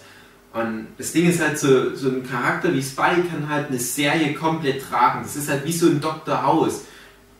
Das reicht, wenn du nur den Spike hast und sonst nur irgendwelche lahmärschigen Nebencharaktere. Der kann eine Serie tragen. Und ich denke, die hatten einfach nur Schiss, dass der Spike wirklich komplett die Aufmerksamkeit von allen anderen abzieht. Ja. Aber schön, dass er halt wenigstens für die eine starke Folge dabei war. Ja. Gehen wir mal zur vierten Staffel. Da haben wir Äh, das Finale der dritten. ja, die haben wir ja mal kurz angesprochen mit dem Kampf gegen die Riesenschlange, cooler Plan, cool, die Auferstehung und so dass weiter. sie dann den Gegenplan entwerfen. Es gibt ja das Mhm. mit dem Vulkan, dass die Schlange nur in einen Vulkan irgendwie geworfen werden. Ja, beziehungsweise Also der, so. der Bürgermeister ist unsterblich, aber die finden halt raus, dass Die Schlange- die Schlange oder generell die Urdämonen, es ist ja wirklich so Dämonen in ihrer Reihenform, das ist ja die Erklärung, während alle anderen Dämonen, mit denen die sonst konfrontiert sind, irgendwelche Hybriden sind zwischen Mensch und Dämon und die Urdämonen sind aber halt äh, ja, die, die, die kannst du umbringen. Und das Ja. ist halt dann der Plan, den die entwickeln und das ist ziemlich cool. Da kommt immer Senders Fähigkeit nochmal wieder, der kann Mhm. halt 5000 Millionen Kilo TNT Mhm. organisieren. Dann ist halt äh, die Sonnenfinsternis, Angel kann äh, bei Tag dann raus, der kann dann die ganzen Schüler, die Schüler formieren sich und ziehen halt in den krassen Endkampf.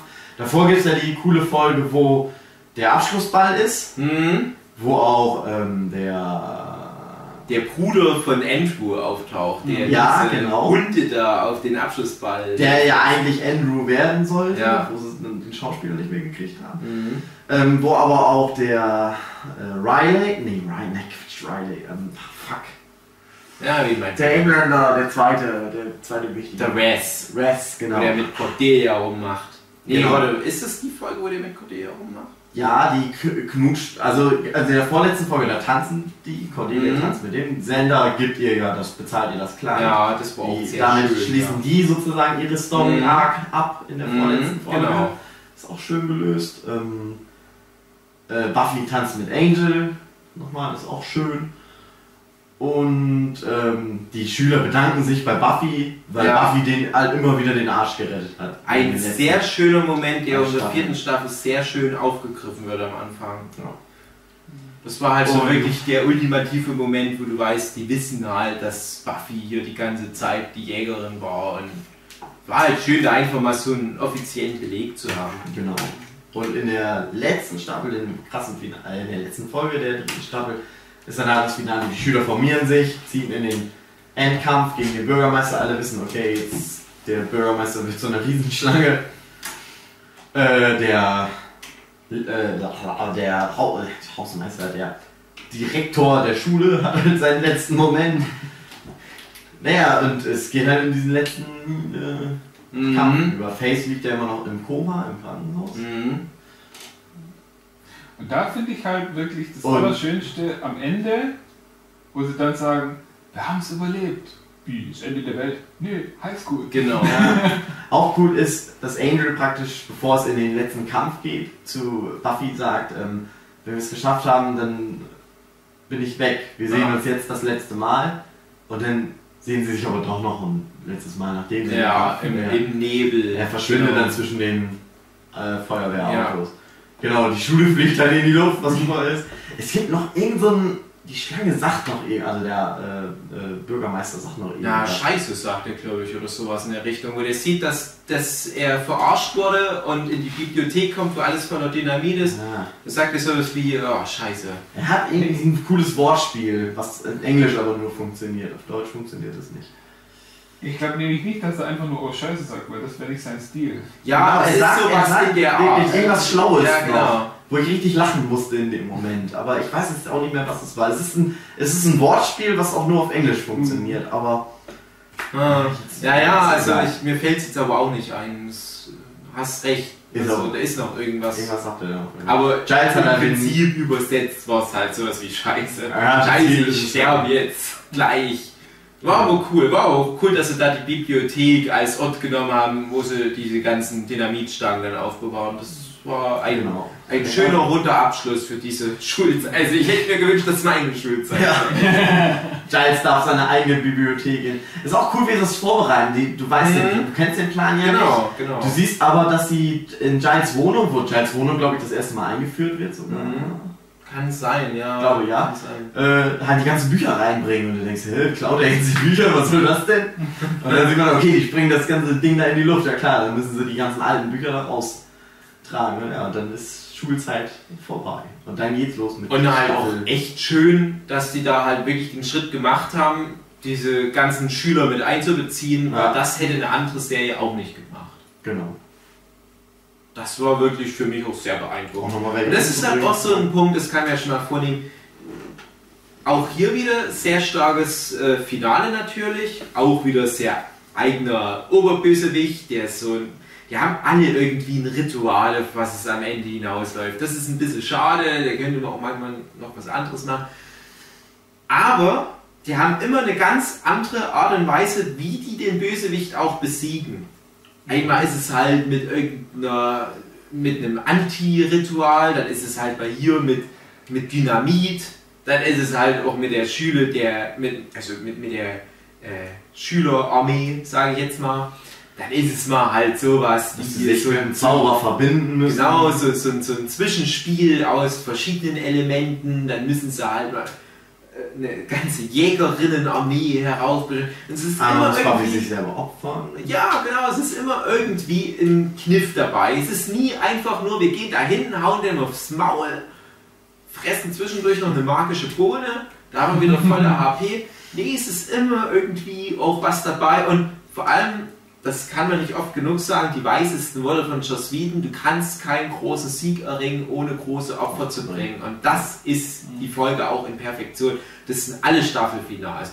Die Folge, der, also das Staffelfinale davor, wo sie halt Angel opfern müssen und teilweise halt auch ihre Integrität, wo, wo Sander auch in gewisser Weise ein Opfer bringen muss, weil er halt Buffy anlügt und so weiter und so fort. Und in der Folge bringt sie einfach mal ein paar der ultimativsten Opfer, halt die Schule, viele Die Schüler. Mitschüler, die Beziehung zu Angel geht ja da zu Ende und es sind halt viele so Punkte. Auch ein schöner Moment, was ich irgendwie super fand, wo die, äh, wo Buffys Mutter zu Angel geht und sagt, "Ja, sie sind 200 Jahre alt, Buffy ist 17, äh, das passt nicht. Das müssen sie doch auch einsehen. Und Angel sagt, ja, ja, ich weiß. Was ist das, das ist auch super fand, weil das ist halt so, die Mutter ist Ja, halt die das- Stimme der Vernunft. Ja, Und und man denkt wir so, sowas ach, bei. Twilight ein. Das, ist halt Das habe ich in den äh, Twilight Audiokommentaren nicht mal gemacht. Ach so. tatsächlich Ja, ich leider gesagt, dass in den ersten drei Staffeln das, was in Twilight erzählt wird, so eine Milliarde Mal besser erzählt wird. Ja. Wo dann halt, das ist halt auch einfach. Ja. Twilight ist ja auch eins zu eins geklaut von Buffy, Ja. ja. ist halt nicht verstanden und deswegen schlecht. schlecht. Ja, Ja, ja. aber das ist so schade, weil ich weiß nicht, wie vielen Leuten das überhaupt klar ist, woher das kommt, dieser ganze Twilight-Teil. Und ich weiß halt nicht, wie diese ganzen Twilight-Fangirls reagieren würden, wenn die stattdessen Buffy gucken würden oder im Anschluss Buffy gucken würden oder vorher. Dass sie halt einfach nur diesen Vergleich hätten. Ob dann überhaupt noch jemand Twilight-Fan wäre, das frage ich mich ganz ehrlich, weil ich glaube auch diese ganzen Mädels, die vielleicht auch teilweise ein bisschen einfacher gestrickt sind, weil sie gar nicht so viel erwarten wie wir von der Serie, die holen sich dann trotzdem diese schönen Liebesgeschichten, glaube ich, auch aus Buffy und diese ganze Das ist ja eine Liebesgeschichte. weiter. Ja, eben. Die ist auch genauso tragisch und alles. Bei 1000 Millionen, viel, viel, viel Ja, sowieso, ja, klar, das sowieso. kannst es eigentlich nicht miteinander, du kannst Ja, es miteinander vergleichen, Aber ist halt qualitativ viel, brauchst du gar nicht halt ja. Das ist echt schade. Ja gut, vierte Staffel, also Ja. können wir gleich mal aufgreifen. Äh, der Regenschirm, den die Buffy bekommt als Beschützerin der Schüler, den sie auf dem Abschlussball bekommen hat, Mhm. der wird am Anfang ja gleich mal zerstört, was auch so, ein, so eine schöne Metapher wieder ist. Ja, das ist vorbei, fängt alles von vorne an und die komplette erste Staffel ist ja auch, Buffy geht an der Uni und wieder das Problem, ich bin halt irgendwo auch noch Mensch und als Mensch versage ich. Das ist ja bei Buffy immer wieder so ein Thema. Es kommt später noch, weil sie keine Arbeit findet, wo sie im Double Meat Palace von irgendwelchen picklichen Teenagern unterdrückt wird. Und dort ist es halt einfach, dass dieses ganze Konstrukt Uni und Erwachsenwerden sie einfach zermürbt. Und ich weiß noch, als ich die Staffel das erste Mal gesehen habe, da ging ich glaube ich in, ich weiß nicht, so achte Klasse, würde ich mal sagen. Und die hat mir da nicht so gut auf den ersten Blick gefallen. Da dachte ich, hm, ja, die Staffel vorher fand ich besser. Als ich dann aber die Staffel genau da nochmal angeguckt habe, wo ich gerade an der Uni gekommen bin, weil da sind die Buffy DVD-Boxen rausgekommen, das war so etwa 2005. Und da habe ich mir zu Weihnachten alle Staffeln Buffy und Angel am Stück geholt, habe die vierte Staffel nochmal angeguckt und die wurde instant so fast schon meine Lieblingsstaffel, zumindest die erste Hälfte, weil ich dachte, genau so ging es mir, als ich an die Uni gekommen bin. Genauso. Mir hat halt einfach als Schüler dieser Bezug gefehlt. Aber das war wirklich bisher, äh, ich glaube wirklich von allem, was ich in irgendwelchen Medien gesehen habe, das, was es am besten rübergebracht hat. Das Gefühl, wenn du an eine Uni kommst, zumindest wie es für mich war, minus Vampire und irgendwelche Organisationen, die im Untergrund, aber wir reden ja auch nur von der ersten Folge. Und das fand ich jetzt so im Nachhinein, wo ich die Folge dann noch ein paar Mal geguckt habe, richtig schön, diese Ich Einstellung. auch- Das war auch eine Ich fand erste cool, Folge. weil man halt gesehen hat, ab jetzt gehen die Hauptcharaktere auch mehr noch getrennte Wege vom Mhm. Privatleben. So wie es Mhm. im Leben halt so ist. Du verlierst Genau. deine Freunde nicht aus den Augen, aber die machen was anderes. Ja. Der Sender, der abgehauen ist, kommt dann ja in der Folge aber auch direkt, also der ist ja so auf Weltreise, wollte er gegangen, Ja. sein Auto ist kaputt gegangen Ja. oder er musste irgendwie Teller dran oder so. Ähm, das ist auch die Staffel, wo man dann halt merkt, dass die Übersetzung ein bisschen besser wird. Ja, genau. In der genau. Szene, wo Sender nämlich wiederkommt, dann bringt er nämlich gleich als erstes, glaube ich, ein Star Wars Zitat, wo er irgendwie meint, ähm, äh, er bringt den Spruch aus Episode 1, äh, Wut äh, führt dich zu Hass, Hass führt dich zu Dingsbums und äh, das führt dich dann dazu. Wo ich auch erstmal gedacht habe, ja, keinen Sinn ergibt. aber es war super, es war Ja, das lustig. cool. Und das, und das streicht halt auch, dass Sender ein krasser Nerd ist, was Ja. auch durch die Übersetzung bis dahin ein bisschen auf der Strecke blieb in der deutschen Version. Ja, aber worauf wollte ich hinaus sagen? Ja, was du ja gesagt hast, dass auch die Die Willow, die Freundschaften kommt super auseinandergehen. in der Uni zurecht. Ja, Gleich zu Anfang schon. Ähm, ja, Sender, der, der Se- Sender an Sender macht sich das halt auch fest, weil der äh, der Einzige ist, der nicht auf der Uni ist, der halt mhm. ja, Bauarbeiter wird, glaube ich. Nee, erstmal so Barkeeper. Ja, genau. Ich weiß nicht, ob er von der ersten den, Folge den Schild mit, seiner, äh, mit dem Feuerzeug, wo er immer zu jedem hingeht, ein Feuerzeug ins Gesicht dann kann ich dir Feuer geben. Und dann, wo der Moment kommt, dass Buffy irgendwie Probleme hat, das ist glaube ich die Bierfolge sogar, und dann ist da halt eine hotte Alte, die meint, hast du mal Feuer? Und dann, ich habe jetzt keine Zeit für dich. Das ist großartig. Das ist Buffy. Aber ganz kurz, äh, ich muss noch was äh, noch dazu sagen. Du hast ja gemeint, äh, ja, die sind doch alle irgendwie dort, aber das stimmt ja nicht, weil es sind ja schon mit Cordelia und Angel wirklich Es nach sind halt auch Leute Staffel weg, ja, genau. weggegangen und das ist Klar. halt auch so ein schönes Sinnbild. Ah, mir fällt gerade das ein, weil du sagst Feuerzeug. Ich weiß nicht, warum gerade das jetzt diese Erinnerung triggert. Aber wir haben für mich die beste Folge der dritten Staffel einfach mal vergessen, nämlich die Nacht der lebenden Leichen. Ja, Da ja. müssen wir mal ganz kurz, weil das ist für mich wirklich so mit die geilste Folge. Ähm, da habe ich auch mal in einem Interview gelesen, das ist die Folge, wo sie versucht haben, vom Stil her eine Doctor Who-Folge zu machen. Äh, wo Sender auf irgendwelche eine Mitschüler trifft, ja genau, die halt einfach mal Zombies sind. Und mit Es geht erstmal damit los. halt rum. Es geht erstmal damit los, dass Senna mit seinem Buffy-Team Genau. unterwegs ist und fast gekillt wird, wie das Mhm. manchmal halt so der Fall ist. Und die dann irgendwie beschließen, was ich auch erst irgendwie doof fand, äh, wir müssen Senna hier mal aushalten, der, der Ja. hat's halt nicht drauf, der, der stirbt früher oder später, Ja. wenn wir den immer wieder. Dann schließen sie ihn so ein bisschen aus und dann geht halt in diesem Buffy, also Buffy, Giles und Willow und Oz. Und Faith ist ja da zu dem Faith. Zeitpunkt auch gerade im, im Scooby-Team. Äh, und äh, der Folge hat ja, wir haben sie ja schon angerissen. Ja, wir haben sie angerissen. Da geht halt der krasseste Shit ab, wo das, der Höllenschlund muss sich, wird geöffnet und so. Mhm. Man sieht aber nichts davon. Es wird immer nur. Ja, Moment, man sieht, Man sieht ganz. Bruchstück was, aber immer nur aus Senders Sicht. Ja, Und Sender sieht halt nicht viel. Die ganze Folge ist ja aus Senders Sicht. Und das ist so genial. Es geht halt darum, ähm, ja, er, er denkt dann so, ja, dann mache ich halt irgendwie was alleine, geht dann ins Bronx, der ein, sowieso, was auch super ist, der einzige Club halt in der Ja. Sunnydale, wo sie immer sind. Und äh, trifft dann irgendwie eine, will die dann beeindrucken, trifft auch so einen komischen Typ, der ihn irgendwie fertig machen will.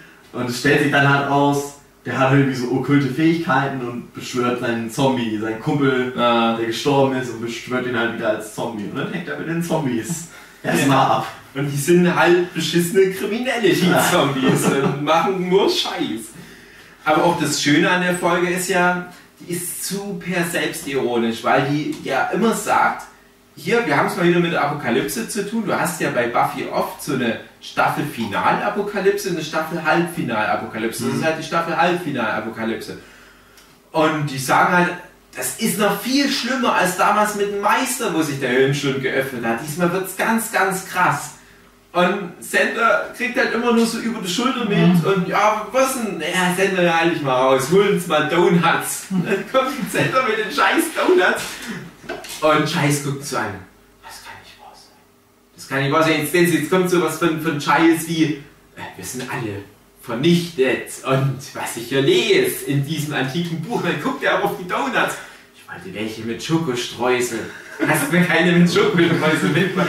Und weißt du von Anfang an, in welche Richtung die Folge geht. Und der Punkt am Ende ist aber, dass ja diese Sender. Sender-Geschichte, ja, eigentlich diese Figur Sender mal wieder auf den Punkt bringt, weil Sender rettet die alle, aber niemand erfährt's jemals. Ja, ja. Er, er äh, entschärft ja die Bombe, glaube ich, die die Es gibt eine platzieren. Bombe, die die in der Schule platziert haben und es ist so, dass er praktisch den Mexican Standoff Mhm. mit dem, mit dem äh, anderen Typ hat, mit der äh, und er halt sagt so, ja, dann explodiert die Bombe halt, dann gehen wir beide drauf Mhm. oder du entschärfst jetzt die Bombe und dann entschärft der Typ halt die Bombe und der schafft es halt ihn durch seine Willenkraft. Ja, Äh, er ist halt ein krasser Typ, er haut nicht ab, sondern er bleibt da und rettet alle, weil die wären halt alle gestorben, wenn die Schule Ja. da, in, da schon in die Luft und dann wäre der Und dann- Welt schon geöffnet. was auch super ist, was ja auch in der Folge mal angedeutet wird, Ost hat, es ist Vollmond, Ost muss weggesperrt werden, der kann aber nicht da bleiben, weil der Höhlenschlund geöffnet werden muss, der kann nicht in der Mhm. Bibliothek bleiben.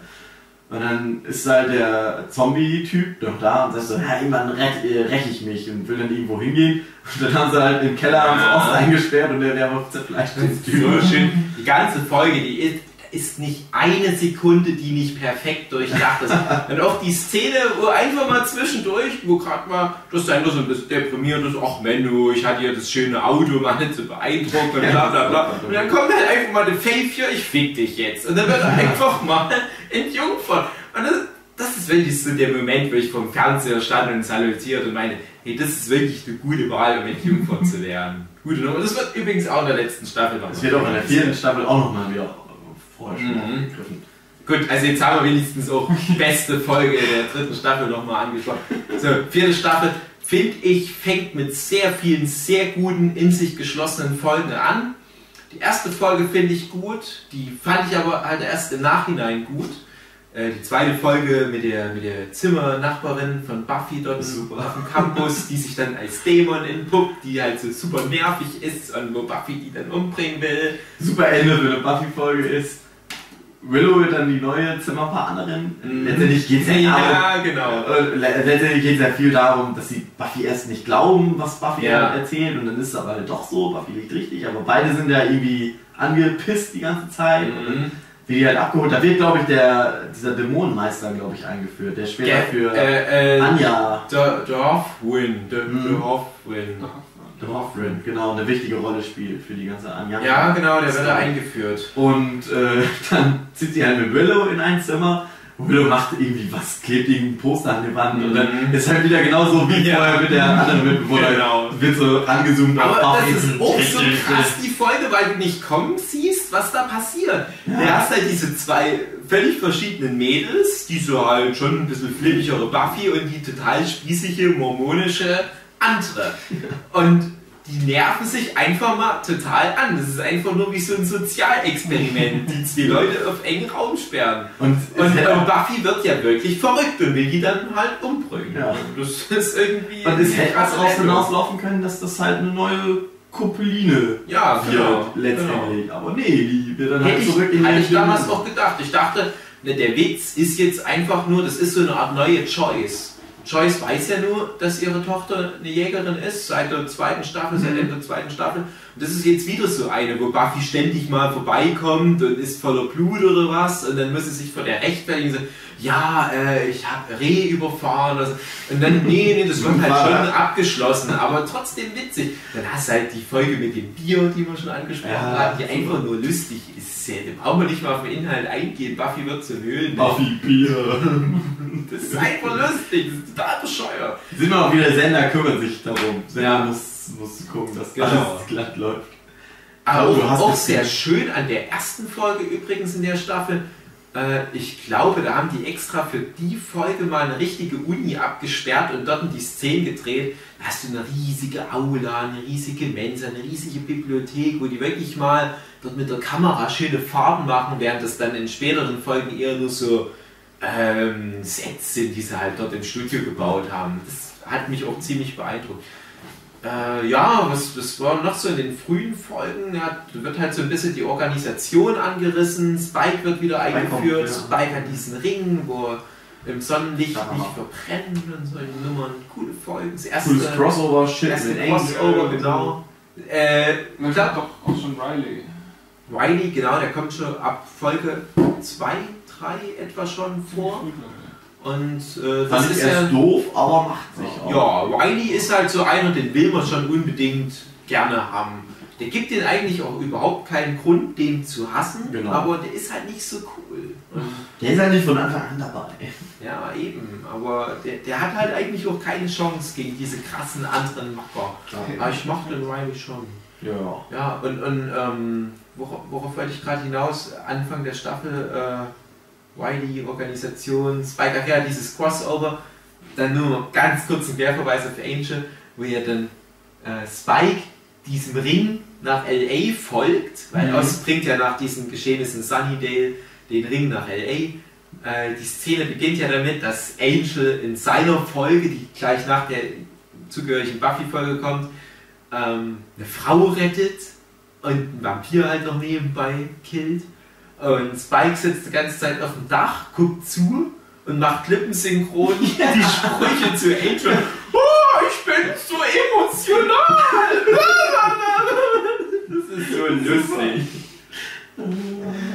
Ja, es ist die vierte Staffel hat am Anfang, wie gesagt, sehr viele gute Folgen, finde ich.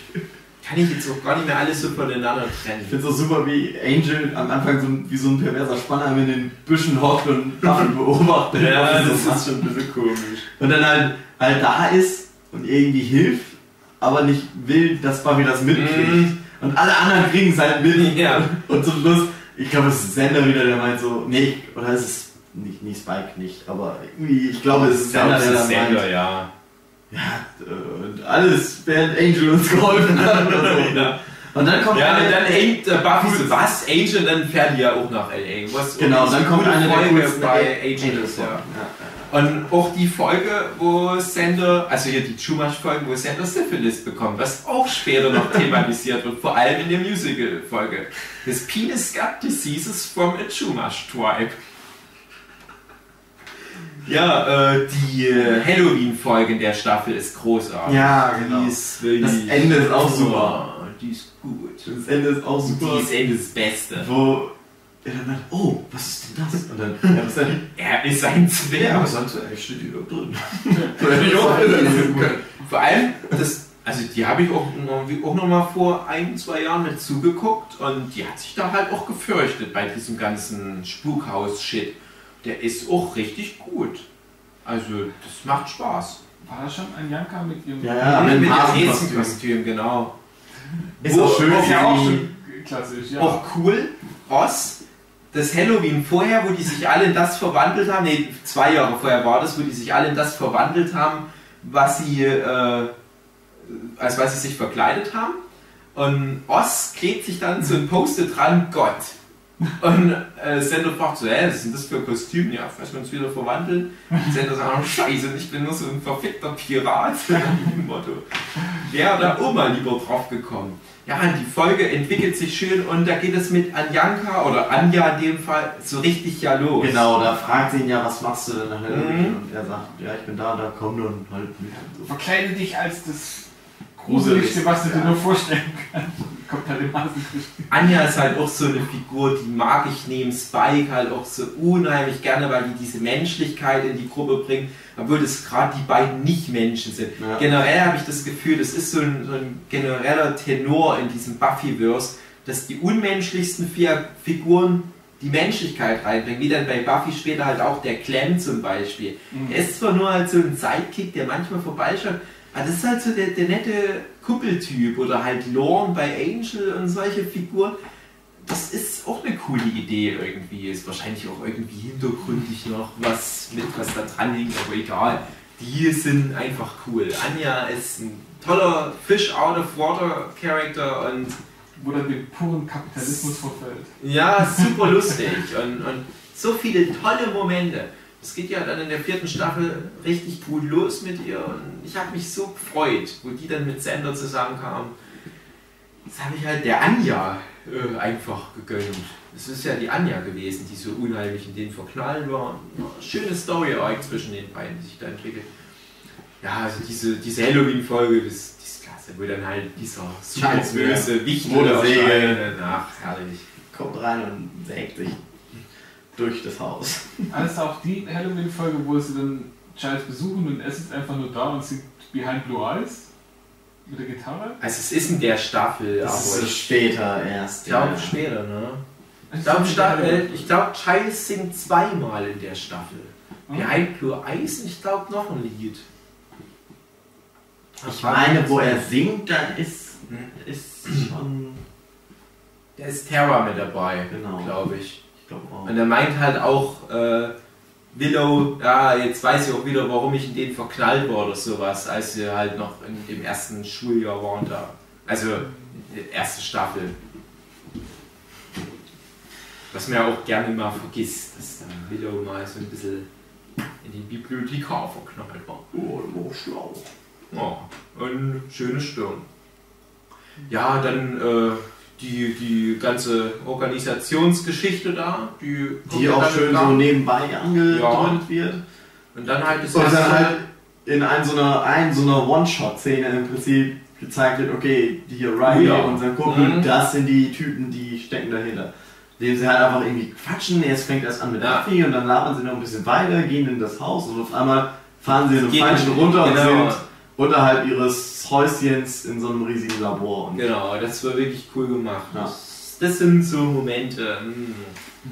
Ich habe es doch, glaube ich, damals nicht kommen sehen, dass das bei Wiley halt dann der Punkt ist. Nee, ich glaube. Du hast ja die Organisation schon gekannt, du hast Riley gekannt, aber halt dieser Querverweis, den habe ich nicht kommen sehen. Und dann halt die Folge Hush, die halt, ja, definitiv So eine- eine der besten Auch wieder geil, eine der besten Folgen. Ich kann mich immer nicht entscheiden, aber die beste oder die zweitbeste Folge würde ich auf jeden Fall sagen. Ja, definitiv. Und ähm, Oder halt unter den drei besten Folgen, Was aber auch? mindestens. super ist bei Buffy, es gibt halt diese Special-Folgen, die einfach super brillant sind. Bei Hush ist es halt so, es ist im Prinzip ja, eine eigenständige Folge, wo halt die Herren, die, wie heißen die, denn? die Männer in Anzügen, glaube ich. Die-? Ja, die Gentlemen. Die Gentlemen, genau. glaube auch unter deutschen Auch die Gentlemen. Super geile Idee. Ja, also schade, dass es noch keinen äh, visuellen Es ist auch Podcast schwer darüber zu reden, weil es, es ist eine super geile Idee. Also der Jochen hat nämlich gerade da den Gag vor, vor, vorweggemacht. Genau, ja. Es ist halt so, äh, in der Folge wird am Anfang ganz viel gelabert. Mhm. Die ganzen Figuren haben irgendwie Probleme miteinander und streiten sich und es wird viel geredet. Und dann gibt es eine Szene, wo halt wieder was äh, ja, Mysteriöses, Übernatürliches passiert. Man hat die Jenny, sieht man daher glaube ich schon. Mhm. äh, so weiße, verzerrte Gesichtertypen mit äh, die komische Bewegungen machen und so schweben die ganze Zeit. Und dann noch so komische Viecher, die, aber die sieht man da glaube ich noch nicht. Und die haben halt dann so eine Box. Ist, ist es ja so, ne? Ja, ich glaube Die irgendwie. machen ja irgendein so ein Ritual. ja, genau. Und dann am nächsten Morgen wachen die Bewohner von Sunnydale auf und können alle nicht mehr sprechen. Ja, die, die äh, schneiden da, glaube ich, ein Herz raus und die müssen so ein Ritual, glaube ich, vorstellen, wo die, was ich, sieben Herzen brauchen. So irgendwie sowas Ja. ist auch ziemlich creepy, weil die, glaube ich, in so ein Studentenwohnheim da reinkommen und den Typ sozusagen bei lebendigem Leibe sezieren. Und er kann nicht, er kann nicht um Hilfe rufen. Genau. Er kann nicht schreien, nicht sprechen. Super gruselig eigentlich. Und dann Ja, ja. geht's halt los, dass sie halt aufwachen und dann erst, äh, ich glaube, das ist eine Szene mit Willow und Buffy, wo Willow dann nichts hört und in Panik gerät das, und äh, dann Buffy dann merkt, ich kann aber auch nicht sprechen. Also sie wissen jetzt nicht, ob sie nicht sprechen können oder ob eine taub ist und die andere nicht taub ist und so. Und dann gehen sie halt raus und stellen dann fest, es sind alle, keiner Mhm. kann mehr irgendwas hören. Ich glaube, es gibt auch eine Szene, wo dann einer versucht, irgendwo ansatz anzurufen und dann denkt, das macht gar keinen Sinn, was soll ich denn dann sagen? Und er hört das Telefon, und er hört das Telefon, aber äh, kann nicht rangehen. Und es ist auch geil, äh, da ist ja ein Spike, ist ja praktisch abgehauen aus der Organisation zu dem Mhm. Zeitpunkt schon und ist bei Sender untergekommen, die sich ja auch die ganze Zeit schon gestritten haben. Und die können halt auch nicht miteinander kommunizieren. Und eine meiner Lieblingsszenen in der Folge ist, wo die bei Giles, also Anja, die sind ja zusammen, Anja und. Äh, Die sind schon zusammen, ja. Die hatten aber auch Beef miteinander am Anfang der Ja. Folge, wie fast alle Charaktere irgendwie. Und Anja ist halt dann da, äh, Spike ist auch da, der kann aber ja keinen mehr beißen. Also ganz kurz, ich glaube bei, bei äh, Anja und Sende war sogar der Punkt, da ging es gerade um das Ich liebe dich oder das Festmachen der Beziehung. Ja, also es war genau. halt für die ein wichtiger Storypunkt, die Folge auch. Mhm. Und äh, dann ist halt so, Spike ist da und Anja ist da. Und irgendwie, die fallen übereinander, die stolpern irgendwie. Und Spike hat ja gerade Blut aus seiner Tasse getrunken, hat Blut am Mund. Und dann kommt Sender rein, sieht das und verprügelt Spike ein. Also er nimmt ihn wirklich hoch und irgendwie verprügelt. Und äh, Anja meint so, nein, nein, nein, der hat nichts gemacht, das, das sah nur so aus. Dann umarmen sie sich, sind glücklich und sie stehen voneinander und sie macht nur... Also sie nimmt ihren Finger, macht ein Loch mit ihrer anderen Hand, mit ihrem Daumen und ihrem Zeigefinger und Und weiß zu Sender weist zu Sender und schätzt internationale Zeichen für. für Geschlechtsverkehr. Was auch super ist, weil Giles daneben steht und der ist so, ach, ein schöner Moment. Und dann so, oh, du Teenager, voll Idioten. Und dann hauen die auch ab und ja. Dann die schöne Szene, die Jochen vor uns angedeutet hat, als dann Giles halt dahinter kommt, wer das ist, nämlich die Gentleman. Und er seine schöne Dia-Vorführung. Die ist einfach eine der lustigsten Comedy-Szenen aller Zeiten.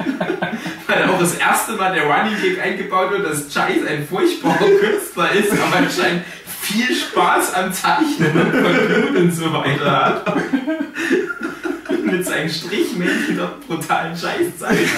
Und dann schreibt er ja auf die Folien so ein paar Punkte. Es ist im Prinzip wie eine PowerPoint-Präsentation. Ja. So, und hier, how to kill them. Und dann Sender macht das internationale Zeichen für Masturbieren. Und die gucken alle so. Und so ein Sender, wie soll das bitte schön jetzt helfen? Und dann nee, warte mal, warte mal. Das macht Buffy. Ach so, Das Buffy macht. Buffy macht. Dann äh, holt die sich halt irgendwie einen Vlog aus der Tasche oder was und macht das nochmal. Und dann ist halt das internationale Zeichen für Masturbieren auf einmal das internationale Ja. Zeichen für Pfählen. Zuerst beschweren sie sich ja, dass sie zu fett dargestellt wird Ach so. Zeichen.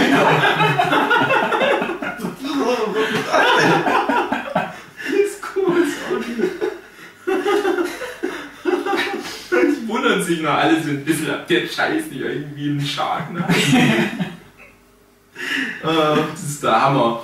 Ja, und dann wird ja auch die, die Story von allen Charakteren wirklich konsequent. Weitererzählt. Weitererzählt. Special für sich selbst stehende Genau. Folge. Äh, Riley findet raus, dass Buffy die Jägerin ist.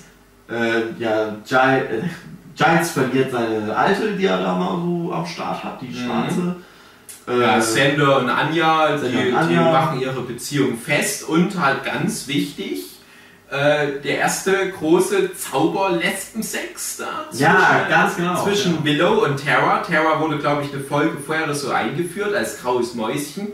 Und dann machen die halt so einen Zauber, um die Gentlemen abzuwehren Folge. Das und ist haben so einen Orgasmus, einen Zaubergasmus. Das Geile ist auch, ähm, die, wie das alles anfängt, ist halt so, so äh, Willow wird verfolgt und es wird noch eine zweite Szene praktisch äh, eingeführt und man denkt halt so, das läuft jetzt aufeinander, dass äh, das, das eine Dings auf das andere trifft und dann ist es halt so, man hört was klopfen, glaube ich, an der einen Tür und dann geht dann halt in und das sind dann auch wieder die Gentlemen, wo man dann merkt, okay, das eine führt aber nur dazu, dass die Gentlemen in das Dings kommen. So eine geil, auch ein geil, geil gemachter Moment halt irgendwie. Ja, Und dann ist es halt so, die Terra und Willow Ja. treffen zusammen, fliehen voreinander, müssen, wollen dann halt so, einen- so einen Snackautomaten vor die Tür schieben, damit die Gentlemen da nicht reinkommen und packen sich an den Händen, Ja, spüren, sie sind füreinander bestimmt und ja. können das Ding per Oh fuck, ich hatte die Magie in Verstehen. mir, aber du bist der Schlüssel, der Katalysator. Und zum Beispiel auch die Szene, als ich es mit Sue vor ein, zwei Jahren geguckt habe, die hat es noch nicht verstanden, dass das halt so eine Lesbensex-Metapher ist. Und ich weiß nicht, ob ich das am Anfang schon verstanden habe. Ich glaube, ich habe damals als, ich weiß nicht, acht Klässler oder was, gedacht, hm, ja, das war aber schon irgendwie erotisch. Hab das aber vielleicht nur so im Unterbewusstsein wahrgenommen. Und erst so retrospektiv, wenn du das schon weißt, dann, dann ist es ganz eindeutig. Ich, ich weiß es nicht mehr, wie genau ich das wahrgenommen habe. Ich habe es vielleicht eher so als Gimmick dieser Zauberei genommen. Ah, das wirkt schon erotisch, ja. Das haben sie bestimmt auch mit Absicht gemacht. Aber es ist ja dann wirklich im Nachhinein betrachtet so dieser, dieser Grundstein dieser Ja. lesbischen Beziehung. Die Hexerei, das Gedöns, das ist ja auch eine Metapher für das Verbotene, also auch für gleichgeschlechtliche Mhm. Liebe und später dann halt auch die Drogen und so. Also es passt schon so ran. Eine super Folge. Ja, und, und eine Folge davor, die wir noch vergessen haben, habe ich jetzt aber auch schon wieder. Ach ja, doch hier, äh, weil wir das Thema gerade Willow und Zauberei haben. Als Willow diesen einen Zauber verkackt und alle machen halt das, was Willow sagt. Mhm. Und die ist halt auch super lustig, die Folge. Auch eine dieser sehr, sehr starken Einzelepisoden. Wo Willow angeboten wird, ein Chaos-Dämon, glaube ich, ist es zu werden. Genau, Was Anja genau das, was. Anja war, wo der Hoffrin mal wieder vorbeischaut und auch das wird später wieder mal thematisiert. Aber einfach so für sich die Folge ist halt super lustig, weil da der crazieste Shit abgeht. Ich weiß gar nicht mehr, was es alles war. Ja, äh, Buffy und Spike, und Spike verheiratet. zusammen. Wo, Ja. auch, wo sie dann zu äh, äh, Riley irgendwie sagt so, ja, ich bin jetzt mit Spike zusammen. Und er ist eigentlich viel älter als ich. Und dann so, ja, ja. Ja, aber mein freundlicher der war noch viel älter. Das ist so süß, die Folge. Jetzt, äh, Giles verliert sein Augenlicht, glaube ich, währenddessen. Aber das ist auch ein schöner Moment, kommt auch drin vor, dass äh, Buffy Giles fragt, ob, sie trau ob er Trauzeuge auf ihrer Hochzeit sein will. Ja, das stimmt. ist es nicht auch die Folge, wo sich äh, Chai, also auch so ein schöner Joss Whedon-Moment, wofür ich halt auch alles, was Joss Whedon macht, großartig finde, unter anderem halt auch den Avengers-Film, wo dann solche Momente mit eingestreut sind. Einfach nur so Momente, die musst du nicht einbauen, aber die helfen ungemein, um die Charaktere zu vermenschlichen, nämlich einfach nur, ähm, wo sich Giles aufregt, weil Spike, der ja mittlerweile bei Giles eingezogen ist, aus diversen Gründen, die die Leute sicherlich wissen, die die Serie gesehen haben, weil Spike die Cornflakes immer alle macht. Dann war so, was soll denn das? Warum sind denn die Cornflakes alle? Du brauchst doch nicht was zu essen. Ja, ich mach dir immer ins Blut. Warum machst du deine Cornflakes? Und ich mag das, wenn das so ein bisschen Kaugefühl gibt. Das reicht mir als Information. Das ist schön. Das ist einfach ein, das denke ich immer mit sofort dran. Also wenn ich an Spike denke, so eine der ersten drei Sachen ist halt dieser Cornflakes-Moment oder halt Haferflocken oder was es sind. I like the texture. ja, das ist schön. Ja, und dann ist aber in der vierten Staffel leider was, was mir nicht so gut gefällt. Also das hat natürlich dann so seinen ersten Peak, so diese Story-Arc mit der Organisation. Und da gibt es ja da diese Professorin, äh, wie auch immer sie hieß, die natürlich auch Buffys Geschichtsprofessorin ist, aber halt auch die Anführerin der Organisation, die ja da diesen organisierten Dämonenkampf mit Militärtechnik dort auf dem Campus abhält, um Proben zu sammeln. Und das führt halt zum Staffel-Halbfinale nochmal so richtig schön zu einem ersten großen Highlight und dann flacht für mich aber die Staffel in der zweiten Hälfte ein bisschen ab. So, Also, ja. Nochmal kurz vorher, eine meiner liebsten Spike-Szenen ist dann die, wo er versucht, Willa zu beißen. Und hat das Ah, das ist, ist das nicht so. Nee, warte, ist das die Folge? Das ist das, wo er gerade, glaube ich, ist entkommen ist. ja, das ist so gerade. Hm. Da weiß er selber noch nicht, dass Genau. er diesen Chip drin hat, dass er keinen Be mehr beißen kann, übrigens. äh, und versucht dann Willa zu beißen und geht halt nicht. Und dann sitzen sie nebeneinander auf dem Bett und er macht so, ja, Mann, mir ja kann ich das ist mir noch passiert. Und sitzt daneben und so, willst du es noch anversuchen? Dann, es gibt dann später den Moment damals, wo wir da nebeneinander saßen und du hattest diesen komischen Wollkragenpulli an. Ja, Ich hätte dich sofort, ich hätte dich sofort. Ach Gott, wann war denn das, wenn die das Gespräch führen? War das in der Ah. letzten Staffel vielleicht sogar? Kann sein, ich weiß es nicht mehr. Ah, das war, das war richtig gut. Kann es sein, dass das. Nein, ich bin nicht Ich glaube, das war wirklich in der letzten Staffel. Ich glaube, das war die weil Folge, Willow da so fertig war. Ja, wo die sich sogar mal in Warren verwandelt hat, die Folge, oder? Kann das sein? Ich glaube, das ja. So die Drehung Das war? Aber super, dann sitzen sie nebeneinander, er kann er nicht. Und dann haut Will aber erst ab. So, dann, wenn sie dann Ja. so so, Scheiße, ich muss ja auch. Hey, Scheiße, wir reden ja gar nicht übers Ficken und über Erektionsprobleme, sondern über verfickt nochmal, dass der mich umbringt. Ah, ja, und da geht es dann halt auch wirklich los, dass dieser selbstironische Humor wirklich richtig überhand nimmt. Ah, richtig Es gibt auch eine coole Folge, wo halt Angel nochmal auftaucht und Riley einfach prügeln will oder macht. Ja, da wo die so super kindisch miteinander tun, Ja. wo er das halt sieht und halt wie so ein zwölfjähriger Bub. Ja. Und Buffy halt auch noch so meint hier, ja Mensch, das ist ja furchtbar mit euch Typen, wie ihr euch benehmt. Ja, äh, was, passiert denn dann zur Hälfte der Staffel oder ab der Hälfte der Staffel? Die, die Buffy bekommt halt Wind davon, dass die Organisation halt doch Dreck am Stecken hat, nachdem die ja erst mit denen anbandeln wollen, die wollten ja ihre Kräfte vereinen, aber die haben Buffy verraten. Den genauen Grund kann ich nicht mal mehr sagen, aber letzten Endes, wahrscheinlich war die einfach im Weg. Und du erfährst halt, dass die Professor Walsh, hieß sie ja, glaube ich, diesen Adam erschaffen will. Das Projekt so und so viel. Und als dann Adam dazu kommt, fand ich es halt erstmal super cheesy. Musste mich damit anfreunden, aber es ist auch cool, rückwirkend betrachten. Also ich mag Adam, weil es halt wieder in dieser Reihe der Big Bats, die sich völlig unterschiedlich auch entwickeln und so von Charakter her auch völlig unterschiedlich sind, ist es halt einfach mal so der, der am meisten heraussticht von allen wahrscheinlich. Es ist so ein Frankensteins Monster zusammengesetzt aus allen möglichen Mhm. Dämonen. Und aber nicht wie Frankensteins Monster halt dumm, sondern halt hyper intelligent. Ja, Dämonen, Menschen, Und Cyborg. Ja, das Ja, ist der geil. ist, ist vom Charakter her so ein bisschen Black Wargreymon. Ja, stimmt. Ja, genau. Stimmt. Also er ist halt da, er ist ein super mächtiges Wesen, aber er tut nicht das, was man zu ihm sagt, sondern er macht jetzt seinen eigenen Scheiß. Und er will jetzt erstmal wissen, warum ist er überhaupt auf der Welt und warum Wie funktioniert was, alles Was ist das? und- Und, Mhm. ja. Was ist der Plan? Das ist schon cool gewesen, auf alle Fälle. Vor allem so ein Magic Moment mit, mit ihm. Ich weiß nicht, ob wir dann die Folge auch schon mal vorgreifen wollen, mit Jonathan Superstar halt. Ich Äh, wollte gerade drauf. als kommen, ja. Adam der Einzige ist, der nicht von diesem Jonathan-Zauber beeinflusst ist, wo du es erstmal denkst, ah, da steckt mehr dahinter, hinter diesem Adam. Und der hatte halt, ja, der ganze Plan dahinter war ein bisschen komisch und ne, ja, aber das war halt mal was anderes. Und das hatte zu dieser cheesy vierten Staffel gepasst, die insgesamt halt so als, als Mittelpunkt der ganzen Serie auch aufgrund dieses Bösewichts extrem heraussticht. Und ja, ich fand halt auch, wie das dann endete mit Adam. Wir können ja vielleicht erstmal noch diese Adam-Geschichte jetzt zu Ende bringen und Können wir mit die oder, Jonathan oder erstmal die Jonathan. Ja, machen wir erstmal die Jonathan-Folge, weil die Also ist Staffel 4 ist ja sowieso die Staffel mit den meisten neuen Vorspänen, weil da immer mal wieder Hauptcharaktere zukommen und wieder weggehen. Und äh, Staffel 4 ist halt auch die einzige Staffel, die eine Spezial, äh, einen Spezialvorspann hat. Nein, äh, die Musical-Folge. Ja, okay, die hat dann nur, ja, die hat das, äh, okay.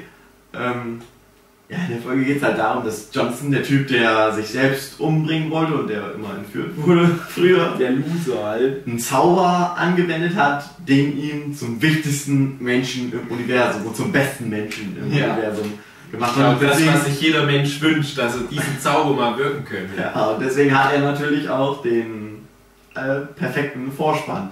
Ich weiß gar nicht mehr, kommt nur er da drin vor oder kommt Nee, alle drin vor? alle aber drin immer vor, ist er aber er ist immer mit eingeblendet. Und immer auch ein wichtig. bisschen billig, ja. Und er hat den Angel-Moment, weil er kopiert im Prinzip Ja, die, genau. den, das, die letzte Szene bei Mhm. Angel immer im äh, Vorspann, ja. Und dann ist es halt so, ja gut, alle wissen es nicht. Und du denkst halt so, okay, was ist hier los? Was stimmt nicht? Und es ist halt auch super viel mit irgendwie äh, Dingern vollgepackt, wie der hat in allen James Bond-Filmen mitgespielt, obwohl er eigentlich gar nicht da war, weil er irgendwie in Hawaii war gleichzeitig. Er hat in Matrix Neo gespielt, er war aber halt auch der Terminator, so nach dem Motto. Ja, er hat halt schon den ultimative, er, das ist auch super, er hat halt den, findet sofort den Plan raus, wie man die Dings besiegen kann Mhm. ohne Probleme. Kennt schon die Armee, kennt auch, weiß auch, was Buffy am Start hat. Ja, das ist halt auch immer so. Die machen ja trotzdem ihren Buffy-Scheiß und sind ganz normal sie. Aber die bringen immer mal so Querverweise wie, ja stimmt, ähm, damals, da war das so und so im Kampf gegen die. Ähm, wie war das noch? Ja, Jonathan da hat ja dann Jonathan uns geholfen. Also, hm, oder halt, ja, oder hier, da haben wir doch dieses Mittel, könntest du uns sowas mal brauen? Ja, ich kann es nicht. Mir hat immer Jonathan bisher dabei geholfen, als ich das gemeint habe. Und irgendwie alles, was die machen, hat einen Bezug zu Jonathan. Das ganze Leben aller Menschen. Und das ist irgendwie wirklich am Anfang komisch. Wie du halt sagtest, du weißt erstmal ja gar nicht, woran du bist. Das kriegst Ja. du erst so ab der Hälfte der Folge mit. Als Das der Typ im Prinzip dann, äh, äh, Adam halt auch sagt, ja, ihr seid alle von einem Zauber. Nur der Typ, der neben ihm sitzt, es nicht, ihm nicht glauben will. Und dann so, Ja, nicht. Ich glaube, das kommt sogar Jonathan. relativ gegen Ende der Folge, aber Ja, du merkst natürlich ich vorher merke schon, halt dann da irgendwann mal, wie du halt schon meinst, hm, ist komisch, überall war Jonathan gleichzeitig und wie kann denn das sein und so weiter.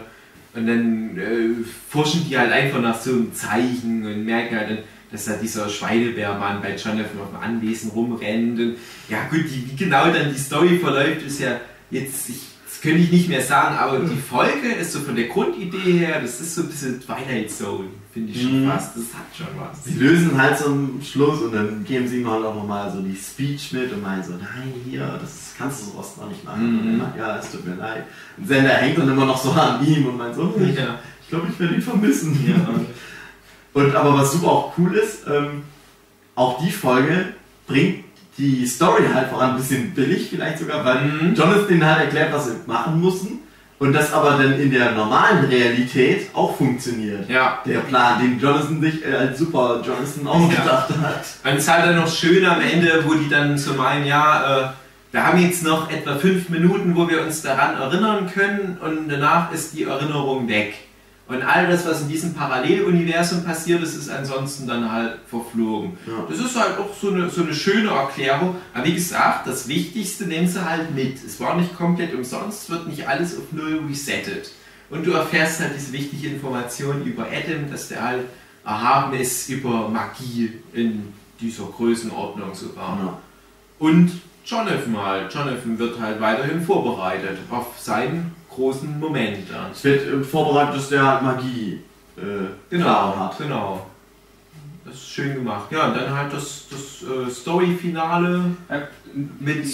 ähnliche Idee wie eben dieses Superstar war dann auch in der siebten Staffel mit Storyteller mit Andrew, Ja, aber nicht mehr ganz so. also ich muss sagen, die Folge ähm, The Storyteller finde ich ist eine der besten Buffy-Folgen. Aber halt schon anders. Also Das ist, ja, das, die Jonathan-Folge ist halt auch so eine Genre-Episode, wie halt die Musical-Folge und Hush für mich. Und, und das ist aber auch Storyteller, ist halt für mich auch so eine Genre-Episode eher, weil da so viel Zeug passiert, so viel, so viel Visuelles und Narratives, was so völlig abweicht. Und das sind ja für mich so, so Einzelkunstwerke. Und es ist auch gut, dass es da jeweils immer nur eine Folge gibt. Man sagt sich dann zwar, hm, es wäre cool, wenn es halt nochmal eine Musical-Folge gäbe, aber das würde halt nicht gut tun. Und Ja. das finde ich halt cool, dass die, und das machen sie eigentlich dann ab der vierten Staffel halt relativ regelmäßig, bewusst immer mal nur eine so eine geile Folge, die halt völlig abweicht reinwerfen und ihn dann aber auch mal wieder ja, so mit normaler Kost abspeisen, was ja jetzt schlimmer klingt als ja, also so der, der Hauptplot war ja dann noch irgendwas mit einer Intrige mit Spike. Warst du das nicht sogar mal, der mir erzählt hat, äh, dass die Drehbuchautoren dann gemerkt haben, dass das keinen Sinn macht? Ja, der Adam wendet sich ja an Spike und meint dann äh, zu ihm, er soll, er soll die auseinanderbringen, die Scoobies. Und es ist aber so, dass, dass die Schreiber sich dann praktisch selber in so eine Sackgasse geschrieben haben, weil die eben gemerkt haben, wenn der Spike die auseinanderbringt, dann kann. Ach, wie war denn das denn nochmal? Der, der Adam glaub, brauchte der, irgendwas. Der brauchte Der- die alle irgendwie wegen was und ja, es war. Der musste irgendwas von Buffy haben, wofür der aber, wofür Buffy aber die anderen brauchte. Ja, genau. Und Spike hat dann die Scoobies auseinandergebracht und meinte dann zu Adam, ja, aber wenn die nicht zusammenarbeiten, dann können sie das eigentlich gar nicht machen. und wo sie halt sich selbst in so einer Sackgasse geschrieben haben und Spike dann halt dafür hinhalten musste, dass Spike halt so doof ist und die auseinandergebracht hat. Und dann so mal, ja, nee, das funktioniert ja nicht. Ich muss weg.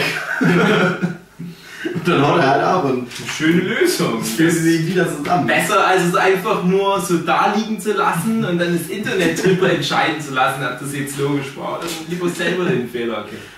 Ja, aber ich fand halt diese, dieses Finale, wie die dann halt erstmal zerstritten sind, die Scoobies, und sich dann wieder zusammenfinden und dann diesen verbotenen Zauber wirken, um dann halt auf Höhe des Matrix-Hypes so eine geile Matrix-Szene da einzubauen mit Bullet Time. Und das kommt noch wieder, oder? In der Ach ja, stimmt, das müssen wir noch dann ganz kurz einschieben. Faith kommt ja für eine Doppelfolge, diese Buddy Stitch Nummer. Das ist auch gut. Auch als der coolen Cliffhanger. Clipsel Da ist vor allem schön, dass in der Folge sehr glaubwürdig die Faith so langsam geläutert wird. Also dann der Kirchesen so langsam merkt, ah fuck, ich mache den übelsten Scheiß gerade. Das ist nicht in Ordnung. Und das äh, läutet ja dann einen jahrelangen Prozess ein, was dann vor allem über die Serie Angel läuft, aber in Mhm. Buffy halt da anfängt. Und wie gesagt, sehr schön, wie da ähm, Sarah Michelle Gellar halt die Faith spielt und umgedreht. Wo sogar im Vorspann die Namen vertauscht sind. Wo dann halt steht, and Sarah Michelle Gellar as Faith. Und halt umgedreht. Das ist eine coole Nummer, ja, muss man mal drauf achten. Und beide wirklich großartige Schauspielerinnen in den jeweilig anderen Rollen, was man beiden vielleicht bis dahin noch nicht so zugetraut hätte. Man hat zwar schon Sarah Michelle Gellar als Höhlenmensch gesehen, aber das ist dann nochmal die nächste Stufe. Ja, diese Spiegelszene und halt, da merkst du halt auch wieder, dass Joss Whedon bei den wichtigen Folgen und den besten Folgen halt auch immer Regie übernommen hat, weil solche Nummern wie die Spiegelszene halt, das ist wirklich, das, ah, das ist eine Atmosphäre wirklich, die sich da aufbaut. Ja, und dann, ja, Staffelfinale, der Kampf gegen Adam, sehr cool, finde ich. Mhm, Der Zauber, der gewirkt wird, auch wieder Sender, der in diesem Zauber eine wichtige zentrale Rolle übernimmt. Und sehr schön, diese finale Form, die die halt einnehmen müssen, um Adam zu besiegen, ist ja eine Fusion aus Buffy, Giles, Willow und Sander, also den vier Kernhauptcharakteren. Das ist halt schön von Joss Whedon, finde ich, dass der immer wieder zu diesen vier Hauptcharakteren zurückkehrt, wenn es wirklich Ja. ernst kommt und wirklich die ganz großen Brocken bekämpft werden müssen, dann sind es die vier, die halt wirklich den Kern aus der Scheiße ziehen und da halt wirklich mal mit einer Fusion auch einzigartig halt in der kompletten Seriengeschichte, wie da halt der Bösewicht gekillt wird. Dann halt die Nummern wie Adam, äh, der schießt halt auf dieses Fusionswesen und das Fusionswesen wischt einfach nur die Kugel zu einer Taube weg und solche Nummern. Sehr eindrucksvoll. Haben sie wahrscheinlich auch ihr komplettes Budget in diese letzte Kampfszene gesteckt, aber hat sich gelohnt. Ich fand's auch cool, wie sie, die klettern ja diesen Schacht da runter in Mhm. das Untergrundlabor, wie sie sich da halt nochmal so unterhalten. Ja, wie sie, wie sie da alles klären. ja genau. Moment, Wir ja. wollen nie wieder streiten. Ja, meine, es beide. Sender, Sender kriegt irgendwie gar nichts davon mit und man so, okay. Dankeschön. Ach, ja. Jetzt Spike ist auch noch irgendwie da. Ja, ja, der, dann der, der, der denkt nur so, ach, fickt euch. er ist halt so, er verwirkt eigentlich seine eigenen Ziele und mischt sich dann halt noch so ein und sie killen ihn halt auch nicht. Und er meinte so, ich habe doch auch geholfen. Auch schön hier, wie dann ähm, synchron noch zu dem großen Kampf halt auch Wiley noch seinen Moment hat, wie er dort in diesen, ja, kannst du ja dann fast schon sagen, diesen Ruinen, in diesen äh, zu dem Zeitpunkt halt schon verlassenen Organisationsräumen nochmal gegen seine alten Kumpanen dort von der Organisation in der neuen Mutanten, Zombie, Cyborg-Form kämpfen muss gegen die überarbeitete Walsh und seinen alten Kollegen da, den Schwarzen, der dann halt auch so eine Art Adam ist. Und wirklich auch mal einen Moment, wo Wiley richtig gut glänzen kann. Da gibt es ja noch diesen riesen Kampf zwischen Dämonen und den Soldaten und alles. Das ist schon cool auf alle Fälle.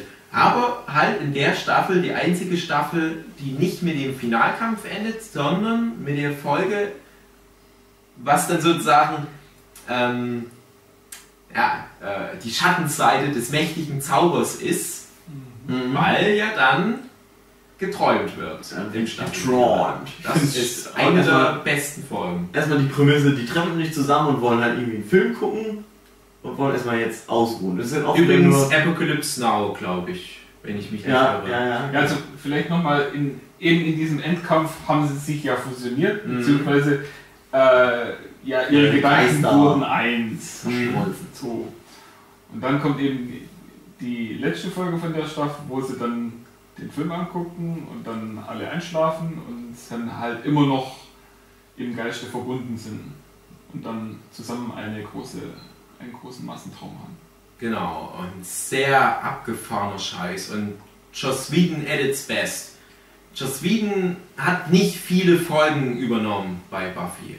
Das kannst du, glaube ich, an zwei Händen abnehmen. Der Du hast immer gemerkt- Aber das sind wirklich die besten Es Folgen. ist immer so gewesen, also ich hab's, ich hab die auf DVD geguckt und hab immer dann in die Credits geguckt, wer Regie geführt hat Mhm. und hab dann gesehen, Just Beat, das wird eine super Folge. Das Ja. wusste ich nach den ersten drei Staffeln, wusste ich es auf jeden Fall, dass das werden super Folgen. Spätestens nach den ersten vier Staffeln wurden Hasch und dann auch der Traum drin. Ja, in der vierten Staffel hat er auch mit Abstand die meisten Folgen und das merkst du halt echt. Ja, das ist so großartig, was er in der Folge. Wie heißt denn die gleich, diese, diese Traumfolge? Wie heißt denn die gleich? Ach, Mist, muss ich wissen. Das muss ich wissen. Soll ich mal heimlich reinschleichen? Nein, nein, nein, nein, nein, nein, nein, nein, nein, nein, nein, nein, nein, nein. Mir fällt es ja noch wahrscheinlich nochmal ein. Ja. Äh, aber das ist halt für mich halt auch so ein Ding. Die Folge, die ist manchmal stimmungsabhängig, bei mir sogar Platz 1 bei meinen Lieblingsfolgen. Manchmal ist sie Platz 3, manchmal Platz 4, aber die ist Platz halt echt. unter den Top 3 auf jeden Fall. Ja, wir haben schon so viel jetzt unter den Top 3. Ich habe bis jetzt gesagt. Musical-Folge, ge- Hush, äh, Hasch ist Top 1 oder Top 2, dann äh, später The Body The ist Body ist 1 oder 2, Fünfen. dann der Traum ist, ja ich würde dann sagen, der Traum teilt sich bei mir 3 oder 4 mit ähm, Musical. Musical-Folge. Ja, Oh. so in die Richtung. Ja, also bei mir sind halt noch viele Folgen. Das sind Da gibt es noch so viele andere. Ja. so Achtungserfolgsfolgen, weil die, ah, die sind halt schon so unheimlich gut und die hätten eigentlich auch so eine hohe Platzierung verdient. Aber Buffy ist halt wirklich so die einzige Serie, muss ich sagen, wo ich echt zu kämpfen habe, mit die Top 10 zusammen sehen. Bei anderen Serien denke ich mir, ah, die verschwimmen alles so untereinander, die Folgen. Ja, dann habe ich hier vielleicht fünf sehr gute Folgen, aber halt auch viele, hm, ja, so, nehmen wir mal sowas wie Breaking Bad. Ist jede Folge zumindest irgendwie gut. Ähm, es gibt auch ein paar Folgen, die bleiben schon hängen, aber da gibt es wenige Folgen, die wirklich so Hast ein du ja noch nicht gesehen, haben. aber es kommt eine Folge von Breaking Bad, das ist die beste Folge von Breaking Bad. Okay, da bin ich schon mal Die kommt noch. Ja. Die hat er ja noch nicht gesehen. Kannst du die ohne Spoilern andeuten? Zug. Da geht es um einen Zug. Das finde ich ist die beste Folge von Breaking Bad. Da geht es um einen Zug, der angehalten wird. Ja, und Und um eine Spinne.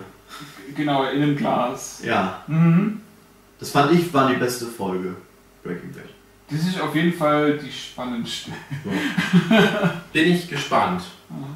Kommt die ganz bald? Die müsste ich. äh, Die nächste oder die übernächste oder die Oh, das überübernächste. klingt ja schon mal gut.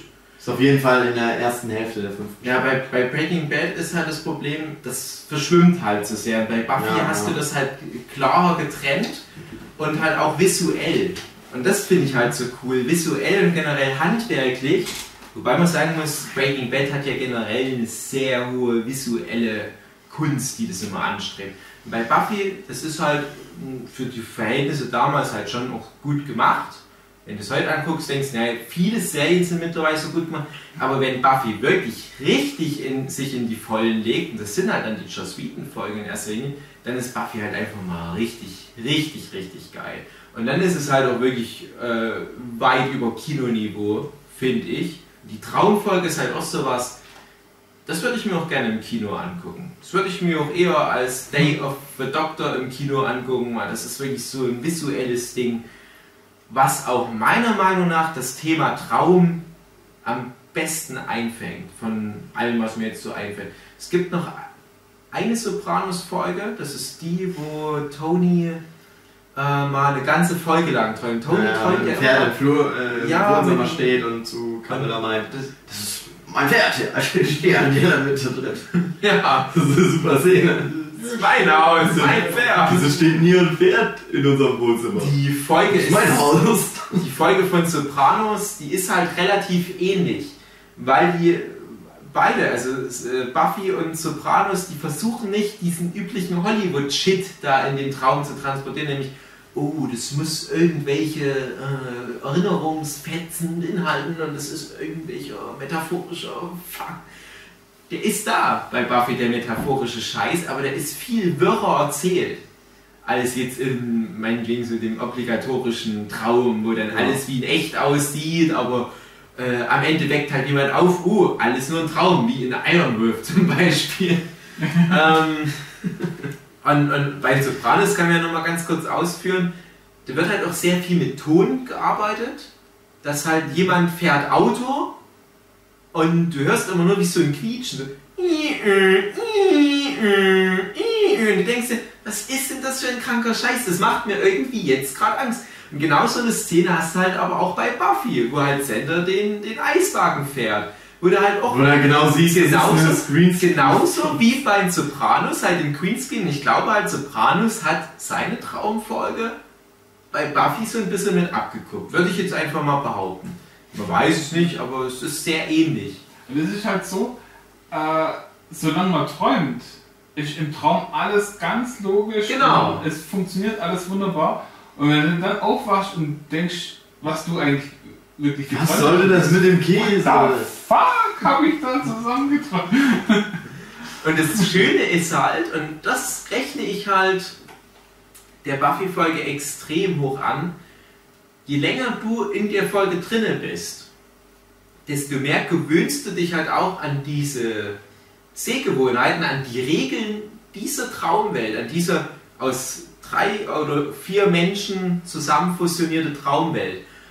Und was noch als Gimmick dazu kommt, die greifen da ja uralte, verbotene Magie an und das ist natürlich mit der Jägerinnenblutlinie irgendwie verbandelt. Und die erste Jägerin kommt ja ständig vor und diese Jumpscares, die sind göttlich. äh, Buffy liegt so im Bett, so, äh, scheiße, äh, äh, du siehst die ganze Zeit nur die Buffy in ihrem Bett, äh, und guck, siehst du aber mal ihren Point of View, da hängt die fucking schwarze, gruselige afrikanische Decke, äh, äh, Jägerin von der Decke mit ihrer hässlichen, gruseligen Fratze und guckt wirklich so in so einem Fischaugenmodus in die Kamera direkt rein. Das ist so scheiß gruselig in dem Moment eigentlich. Und ähm, schöne David Lynch-Anspielung mit dem Red Room und äh, Willow da am Anfang, wie die da halt durch diese Durch die äh, Vorhänge. Vorhänge geht und Mhm. auch da kommt halt diese Urjägerin. Das ist alles visuell so gut und halt diese Andeutung. Und das ist halt die Folge, die mehr als jede andere Folge am Ende nochmal geguckt werden sollte, wenn du fertig bist mit der Serie, weil die so viel schon andeutet. Du hast da die Choice, die halt hinter der Mauer fast zugemauert ja. ist und äh, halt schon so eine Andeutung macht, wo du weißt, wenn du es schon mal gesehen hast, okay, das ist die Andeutung, die halt bedeutet, ich bin nicht mehr lange da. Ich werde sterben und bereite dich darauf vor. Du hast genauso so relativ sinnlose Andeutung wie halt die auf die Folge Tabula Rasa, dass halt einfach mal Giles und Spike mit so Tweed-Jackets schaukeln. das ist alles gut. Das ist alles so gut. Es macht halt einfach Spaß, die zu gucken. Die ist inhaltlich aber total interessant. Ganz großartige Szene, als sich Sender in den Film Apocalypse Now in einer billig Filmproduktion reinträumt und, der- dann den der- Snyder trifft. Na genau, Und der, der, der Snyder, glaube ich, ähm, die Rolle von Marlon Brando, Mhm. ja klar, Marlon Brando, glaube ich, die Rolle äh, zitiert. Ja. Aber wie hieß denn die Folge? Mensch, warum fällt mir das denn nicht ein? Es ist eigentlich so ein äh, Episodentitel, den habe ich mir mal eingebrannt. Falls mich mal jemand fragt, hier, ich würde mal bei Buffy reingucken, aber ich will nicht alles gucken, empfehle mir mal wenigstens zwei Folgen. Den nenne ich immer mit die. Den nenne ich immer Hush, dann noch die Folge und die Musical-Episode und dann noch ja, so ein, zwei andere. Und deswegen muss ich da immer den Titel eigentlich parat haben. Ich finde doch, falls jetzt wirklich noch jemand zuhört, der noch nie Buffy geguckt hat, ist das auch ein schöner Einstieg. Einfach nur um, zu, um mal zu gucken, was sich die Serie prinzipiell erlaubt. Also es ist keine gute Folge, um Zum zu sehen, Einsteigen und so. was ist das für eine Art von Serie, Ja, genau. sondern es ist eine gute Folge, um Genau. zu sehen, Und wie was ist die es gemacht haben. Genau, und, und, und das muss man noch dazu sagen, mich fragen das vor allem Leute, wo ich halt weiß, das sind zum Beispiel Kollegen von der Uni, die halt auch sehr cineastisch veranlagt sind. Und da weiß ich halt, wenn du denen so eine Folge zeigst, dann hast du die am Haken.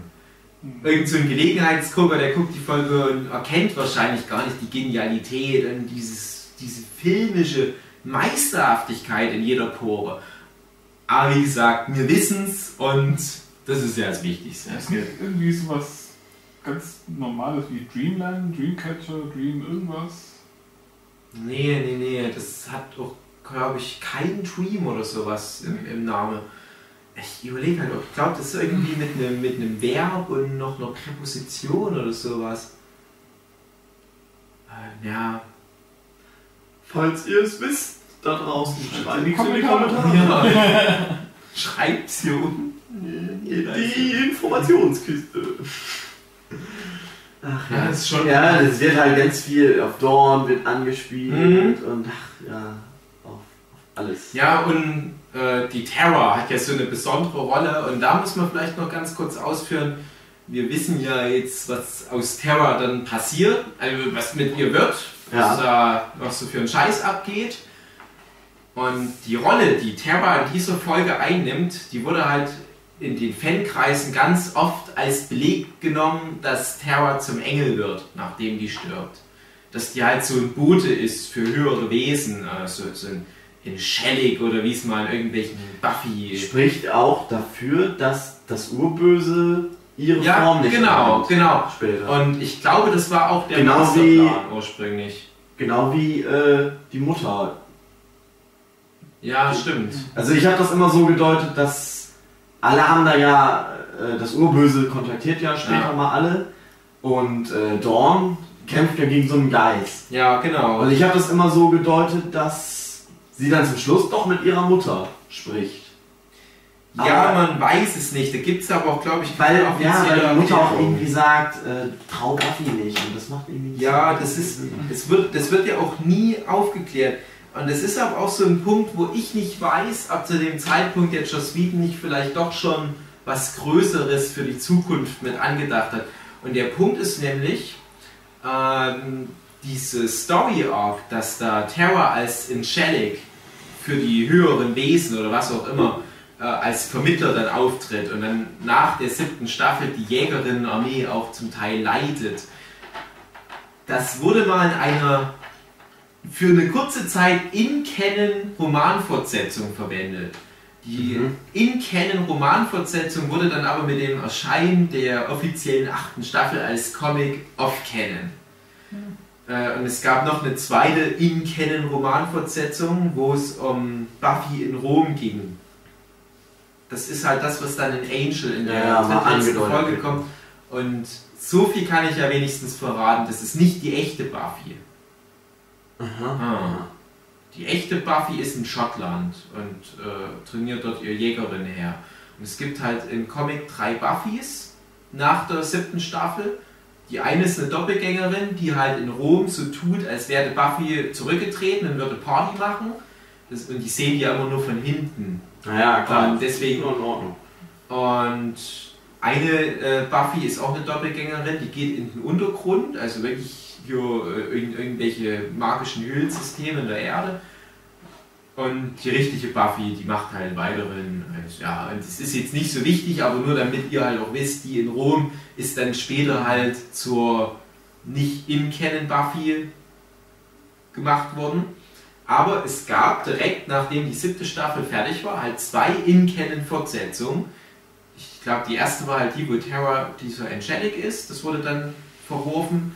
Dann gab es halt die, die halt zeigte, ja, Buffy ist halt jetzt in Rom und macht mit diesem ähm, Typ da, mit Den ewige. Ewigen rum, genau.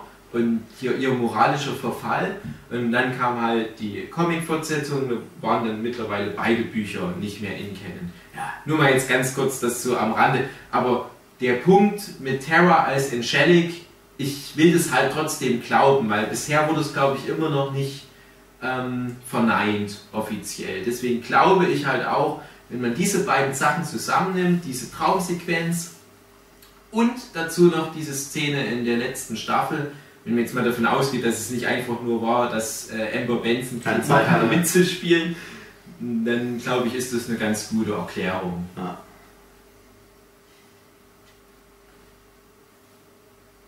Bist du müde? Nee. Nein, nein, nein. Gut. Nee, ich dachte Ich bin nur. nur, sinniere nur gerade. Ja, und ich überlege halt immer noch, wie die Folge ist. Das macht mich jetzt wahrscheinlich bis zum Ende dieses Podcasts richtig fertig. Würde zerstört von Ist halt überhaupt nicht wichtig, aber. Hm. Ach, das ärgert mich halt jetzt. Das ist peinlich. Ist mir peinlich, dass es mir jetzt genau hier passiert.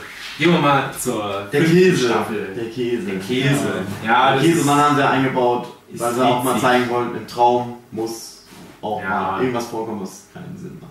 Ich finde auch übrigens interessant, dass bei dieser Willow-Sequenz äh, ziemlich viel Shit aus der ersten Staffel und so nochmal thematisiert. Naja, es wird ja nochmal. Es wird bei ihm ja auch was anderes als Grundthema so ein bisschen aufgebaut. Bei Sender ist es, glaube ich, so seine Beziehung mit seinen Eltern, die nie gezeigt werden. Mhm, ja, stimmt, stimmt. Cool ist. Bei Willow ist es ihr Werdegang vom kleinen. Äh, die Eltern werden bei seiner Hochzeit gezeigt. Ach ja, stimmt, da tauchen sie. Ja, ist auch cool, das ist das erste Mal dann auch da. Hm.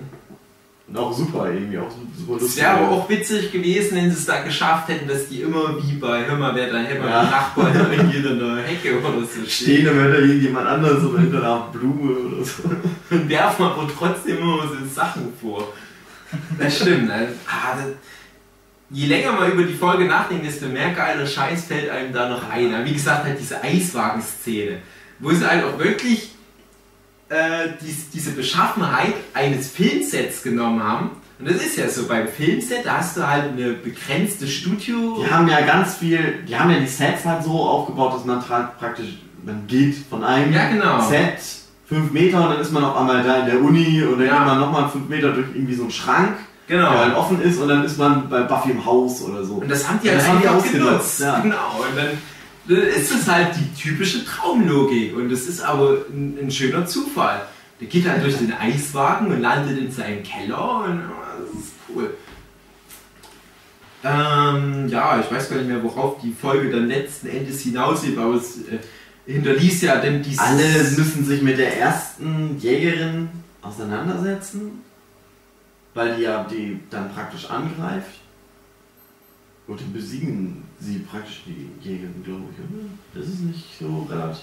Ja, was heißt besiegen? Die, ähm, die kommen da, glaube ich, so ein bisschen mit der ins Reine, äh, akzeptieren das halt Ja. oder was. Irgendwie so eine Nummer ist es halt.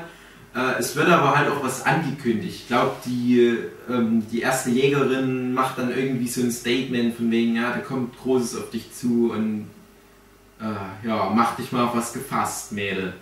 Du weißt aber zu dem Zeitpunkt auch nicht, was die meint. Ob das einfach nur die Chloe Story Arc ist, die die dann schon mal anteasert, weil ich glaube, dafür ist es nicht groß genug, die Chloe-Geschichte. Oder halt, dass Buffy sterben muss. Oder halt wirklich das Urböse, wenn er schon so weit gedacht hat. Also man kann sich da sicherlich auch was raussuchen. Ist auch nicht so wichtig, ist einfach nur ein cooler Moment. Und Dass alle Jägerinnen irgendwann einmal gleichzeitig da sind. ja, es wird halt jedenfalls genug Zeug angekündigt, da kann man sich auch, glaube ich, äh, noch in raus- Jahren da Sachen raussuchen, je nachdem, wie man es gerade braucht. Das ist ja auch mal was Schönes.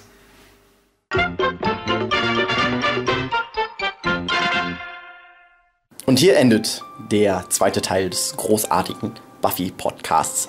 In zwei Wochen geht's weiter, dann schon im neuen Jahr. Und dann folgt auch noch ein vierter Teil. Wir sehen uns dann. Tschüss.